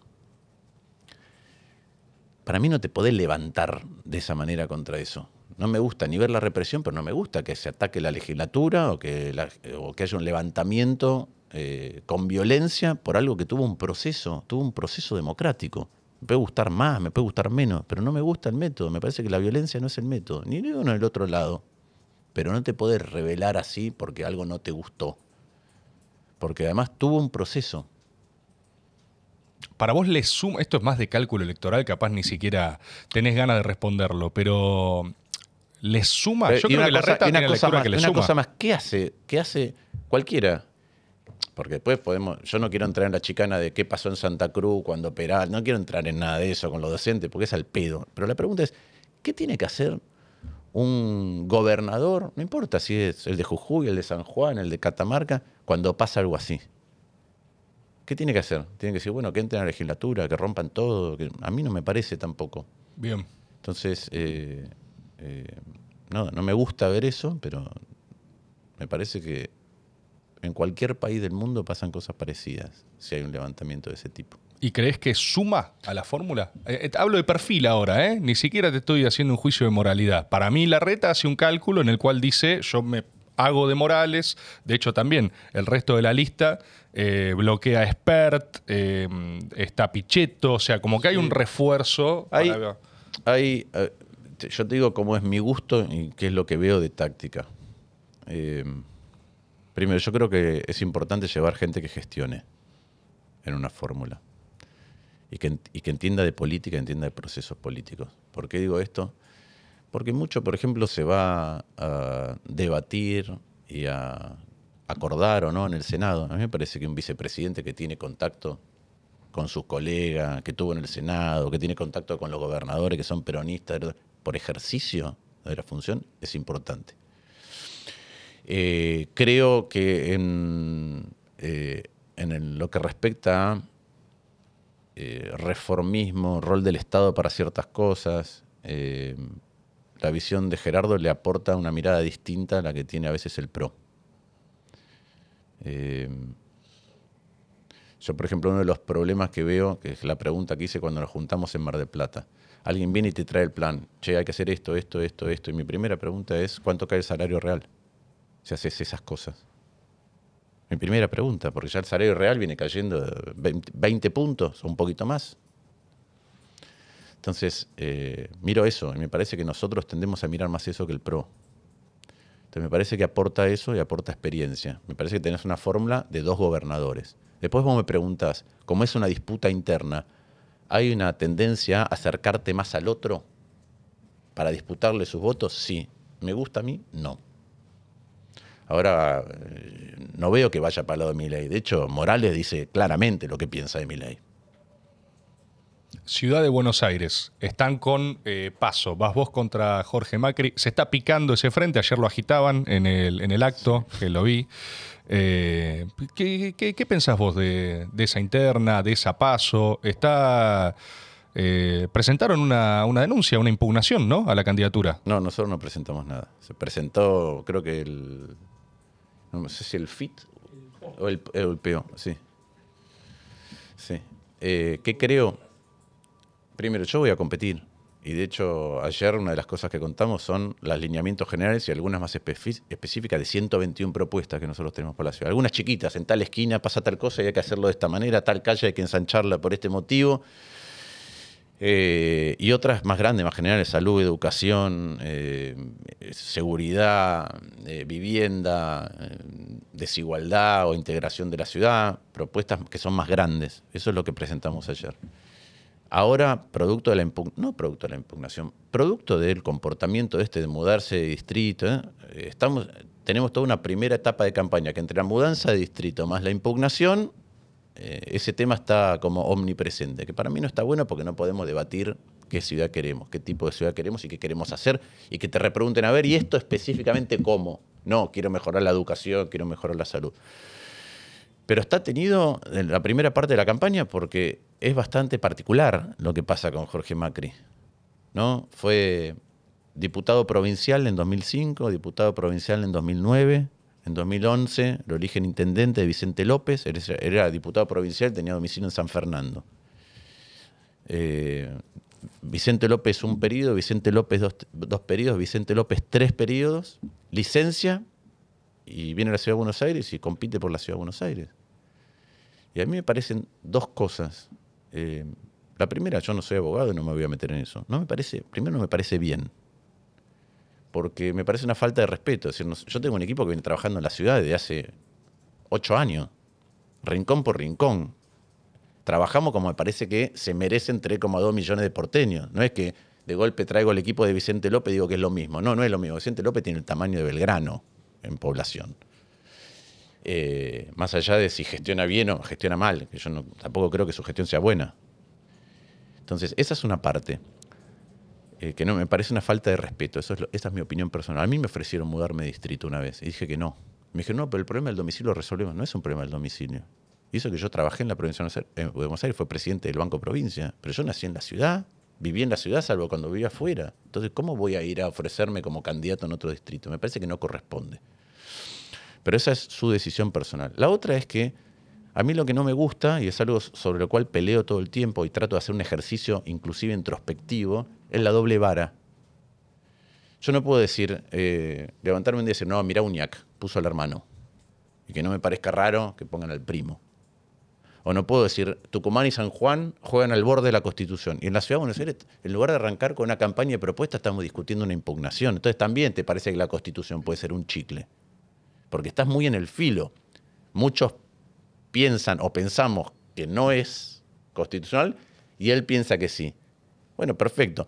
Pero la verdad es raro para un espacio que en realidad después dice quiero elevar la vara de la institucionalidad, quiero elevar la vara del respeto a la Constitución y, y juego al límite con las interpretaciones. Todo a mí no me gusta, no me gusta. Pero esa es mi opinión personal. Yo voy a competir de la misma manera que no me gusta el dedo. A mí me hubiera encantado que hubiera otros candidatos. Si hubiera estado Quirós. A veces me decían, no, Quirós te comía más votos a vos. No me importa, me importa un choto eso, te soy sincero. Me come más votos a mí, me gana es mejor. Y encima es mejor en una paso. Con lo cual la elección que vamos a hacer después es mejor. Eh, y creo que le da más opciones a quien tiene que elegir cuando vamos a votar de, che, me gusta más este que este. Yo, si hubiera habido muchos más candidatos, me hubiera sentido mejor mejor para, implica más competencia, implica a veces más tensión, implica más críticas cruzadas, sí, pero eh, creo que tenés mejores opciones. ¿Y por qué decías ahí que la gestión la ves mala, la de Vicente López? Porque cuando vos mirás qué, se hizo en Vicente López, hizo muy poco. Hizo una escuela en 12 años. Un paso a nivel en 12 años. La comparo con la del japonés García se hizo un montón de obra privada a lo largo de la Avenida Libertador. Es decir, vos vas a San Isidro y la costa es pública, y vos vas a, Vicente López y la costa son torres. Y es cierto que hay un parque sobre la costa, pero ese parque lo hizo el japonés García, no lo hizo Jorge Macri. El pueblo habrá podido embellecer, pero no lo hizo él. Entonces yo no veo una gestión descollante en las cosas que a mí me preocupan de la ciudad, la educación, la salud, la desigualdad. No veo, no digo, yo sé que el BAI dice, no, porque yo gestioné, pero no, no es el tipo de gestión que me gusta. Lo que pasa es que muchos porteños salen para el norte, van por la Avenida Libertador y dicen qué lindo que está, no sé, la comisaría, esa que está en la esquina, que yo no sé si es el mejor lugar para que haya una comisaría, pero no importa, no lo sé, ahí digo, de verdad no lo sé, lo otro que te digo sí lo sé. Eh, y, ven que, parece que hay progreso porque hay edificios. Y Vicente López tiene el, presupuesto por habitante más grande de toda la provincia de Buenos Aires. Ahí, a ver, eh, prefiero decirlo en criollo, pero yo lo que veo es que se está dando un escenario político medio eh, medio guerra fría. O sea, vos hablabas de Afganistán. O sea, hay algo de que la ciudad de Buenos Aires eh, tiene potenciales de Afganistán en este momento, porque me parece que se dejó un juego en el cual está Macri, el eh, Macri Mauricio, impulsando a Jorge. y mi intuición, esto no es información, es intuición, o, o sensación es que eh, la reta está más del lado eh, tuyo en la interna, o que al menos es un laissez como que dejó hacer y se están dando... Yo, a ver, yo te lo pongo, puede ser, yo lo, veo desde esta perspectiva. Nosotros somos juntos por el cambio. Sí. Si, si el PRO, cada vez que en algún lugar alguien lo puede desafiar, quiere modificar las reglas, entonces ya no es una coalición. Yo creo que eso es lo que le costó entender a, a los Macri y por eso se enojaron tanto con las concurrentes. Porque ellos pretendían no una situación de igualdad de competencia que elijan los porteños, porque después se habla de, bueno, queremos que elija el ciudadano, los vecinos, pero lo que pretendían era una situación que no fuera igualitaria en la competencia. Y mi argumento es, para, si cuando alguien te puede ganar, te llevas la pelota, entonces no estamos en el mismo equipo. No es verdad eso. Por suerte las reglas son claras, entonces yo creo que esa es la discusión. Y hay una visión, sí, a veces patrimonialista del Estado, que no la puedes criticar en otro lugar y permitirla en tu distrito. Esa es mi opinión. Eh, por eso digo lo de la doble vara, estar todo el tiempo mirando. Están haciendo, eh, o sea, pero es prácticamente antimacrista la campaña, digamos. No, yo no hago una campaña antimacrista, yo hago una campaña con las propuestas nuestras. Y las propuestas nuestras tienen un, un sesgo que es este que yo tengo, no sé cómo llamarlo, ideológico, de cosmovisión. A mí me cuesta. La Argentina tiene. La Argentina de los 70 no tenía desigualdad. ¿no? Vos te vas a la Argentina, la Argentina que todo el mundo. Yo tengo muy buena relación con Pablo Gerchunov. Y todo el mundo es, no, bueno, Argentina en 1895 era país con el PBI número uno por habitante. Sí, pero era fácil crecer. En esa época, vos lo único que hacías era ampliar tu frontera productiva y tenías más cabezas de ganado. Y se acabó se acabó. Entonces eran, éramos pocos habitantes con cada ampliando frontera productiva y producías más por habitante. Listo. Entonces, ese mundo que a veces te describen como un paraíso era un mundo muy desigual, una Argentina muy desigual. Pero Argentina en los 60 era el país número 18 del mundo en ingreso por habitante y era una sociedad igualitaria. Y creció en esa década, solamente en esa década creció más que el resto del mundo, que el promedio del resto del mundo. Eh, hoy tenemos una sociedad muy desigual. Y yo tengo la concepción esta de que eh, para no pasarlo por el tamiz religioso o espiritual, hay una lotería. Y la lotería te dice antes de nacer y te dice dónde vas a caer. Y te puede tocar un buen lugar o un mal lugar. Y el rol del Estado es que la lotería del nacimiento sea lo más irrelevante posible después. Esa es mi opinión. Mi opinión es, eh, si vos nacés en la banda o en Santiago, o en Virrey del Pino, o en Catán, o en Barrio Parque, hay una diferencia muy grande que no vas a poder remontar. De vez en cuando, si tenés un talento futbolístico, musical, artístico, te escapas del lote y te usan como ejemplo de que se puede. Pero no es cierto. Para el promedio, volvamos, no contemos la historia de Steve Jobs para atrás. Ve que se puede ser Tevez. ¿Cuántos no son Tevez? ¿Cuántos quedan en el camino muertos? ¿No? Entonces, eh, el Estado está para resolver eso, entre otras cosas. Está para resolver aquellas cosas que no podemos financiar entre nosotros, cada uno de nosotros, las cosas, los bienes públicos, pero gran parte de los bienes públicos que tiene que ver con esto del concepto fabiano del estado de bienestar es, che, paremos la cancha de verdad.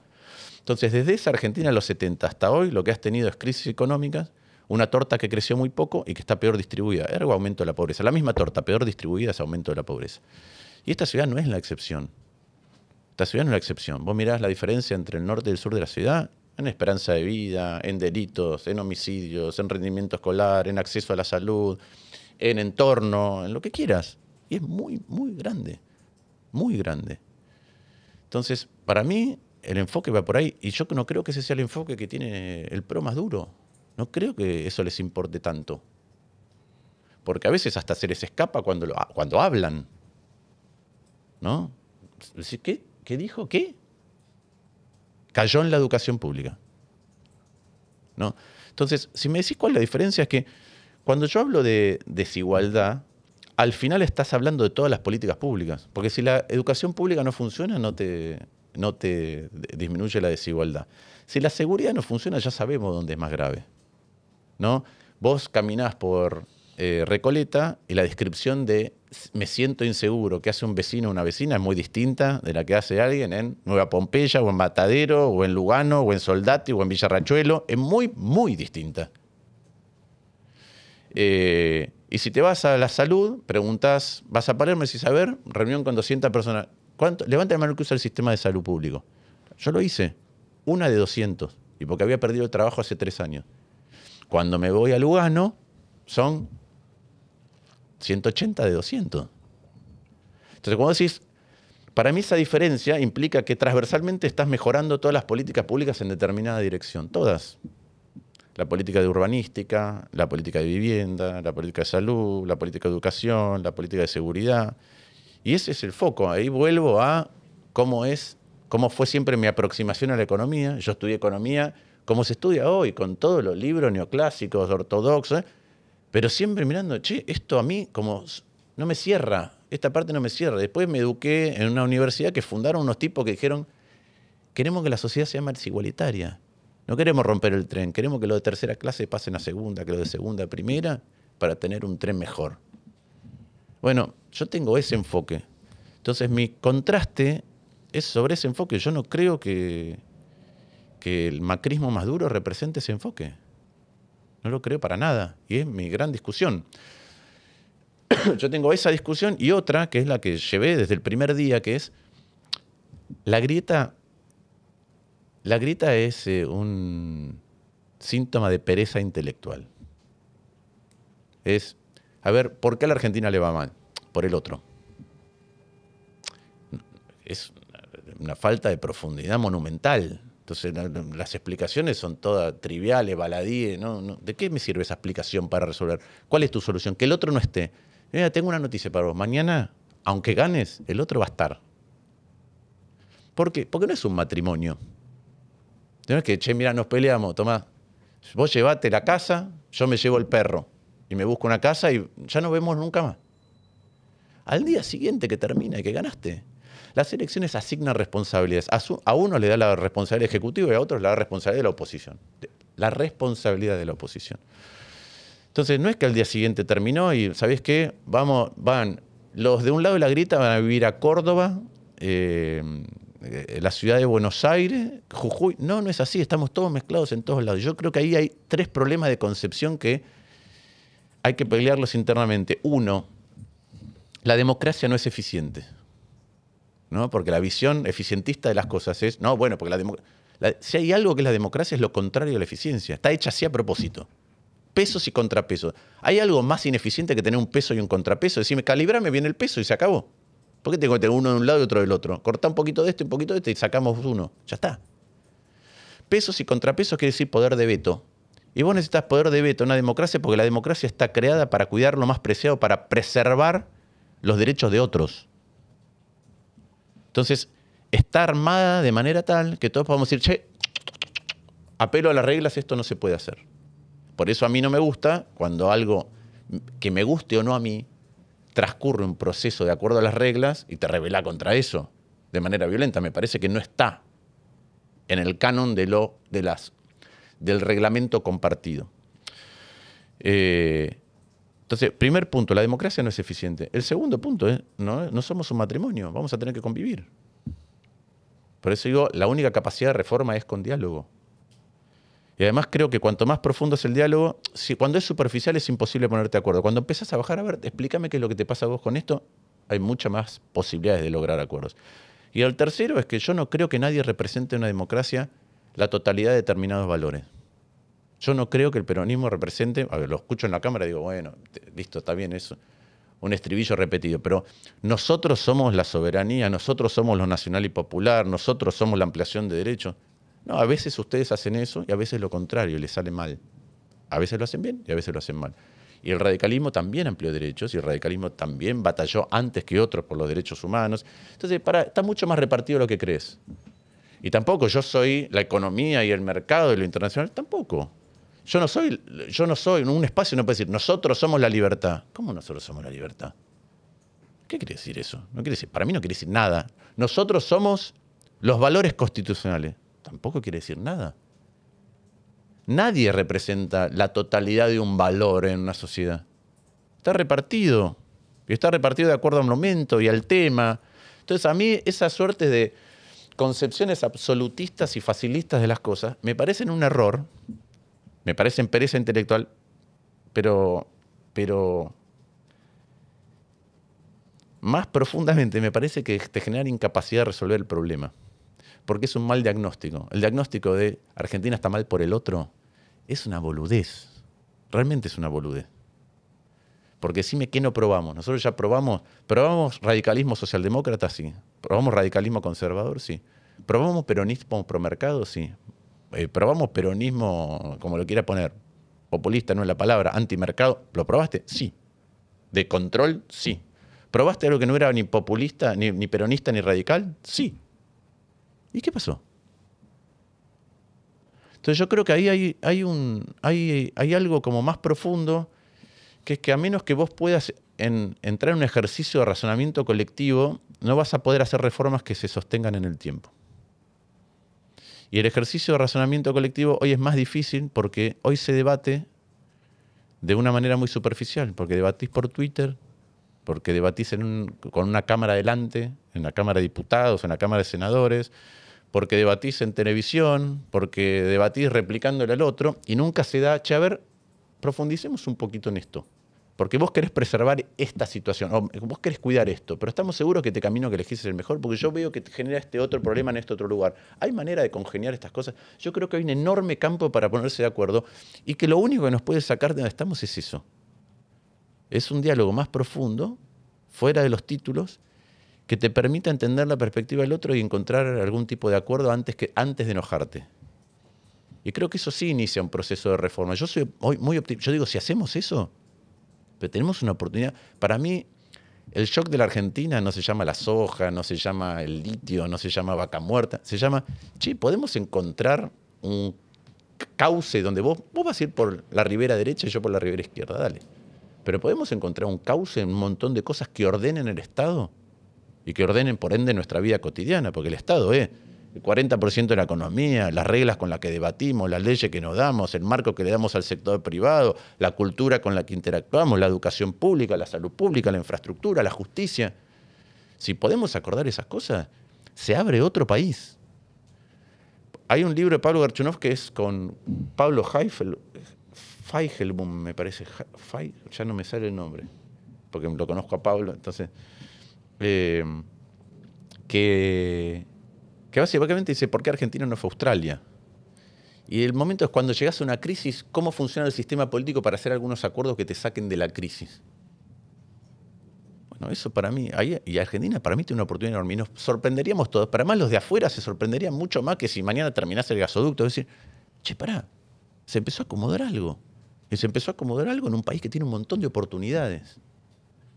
Yo apuesto enseguida, al minuto que pase eso, yo digo, yo compro. Compro, pero 100%.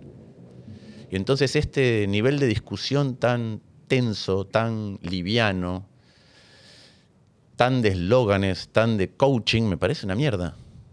Porque me parece que no estamos. Si, si, debatís así, no estás debatiendo nada. ¿Te tenés fe para la interna? Sí, sí. O sea, ¿crees que, ¿crees que ganan? Sí, yo estoy confiado. Después, soy muy respetuoso. Después vamos a decidir cada uno de nosotros en la ciudad de Buenos Aires votando. Pero yo, igual, en esto de que nosotros peleamos mucho tiempo con Jaco por un radicalismo que fuera diferente, que tuviera vocación de involucrarse de verdad para transformar y no andar pontificando de afuera, siempre digo esto, nosotros en evolución no tenemos miedo a competir, por eso siempre queremos competir en las pasos, no tenemos miedo a perder por lo que creemos y no tenemos miedo a ganar para llevarlo adelante. Entonces yo tengo, tengo mucha fe eh, y mucha confianza. Y lo siento bien. Pero después van a decidir todos los que voten. En la reta Bullrich, ¿a quién votas?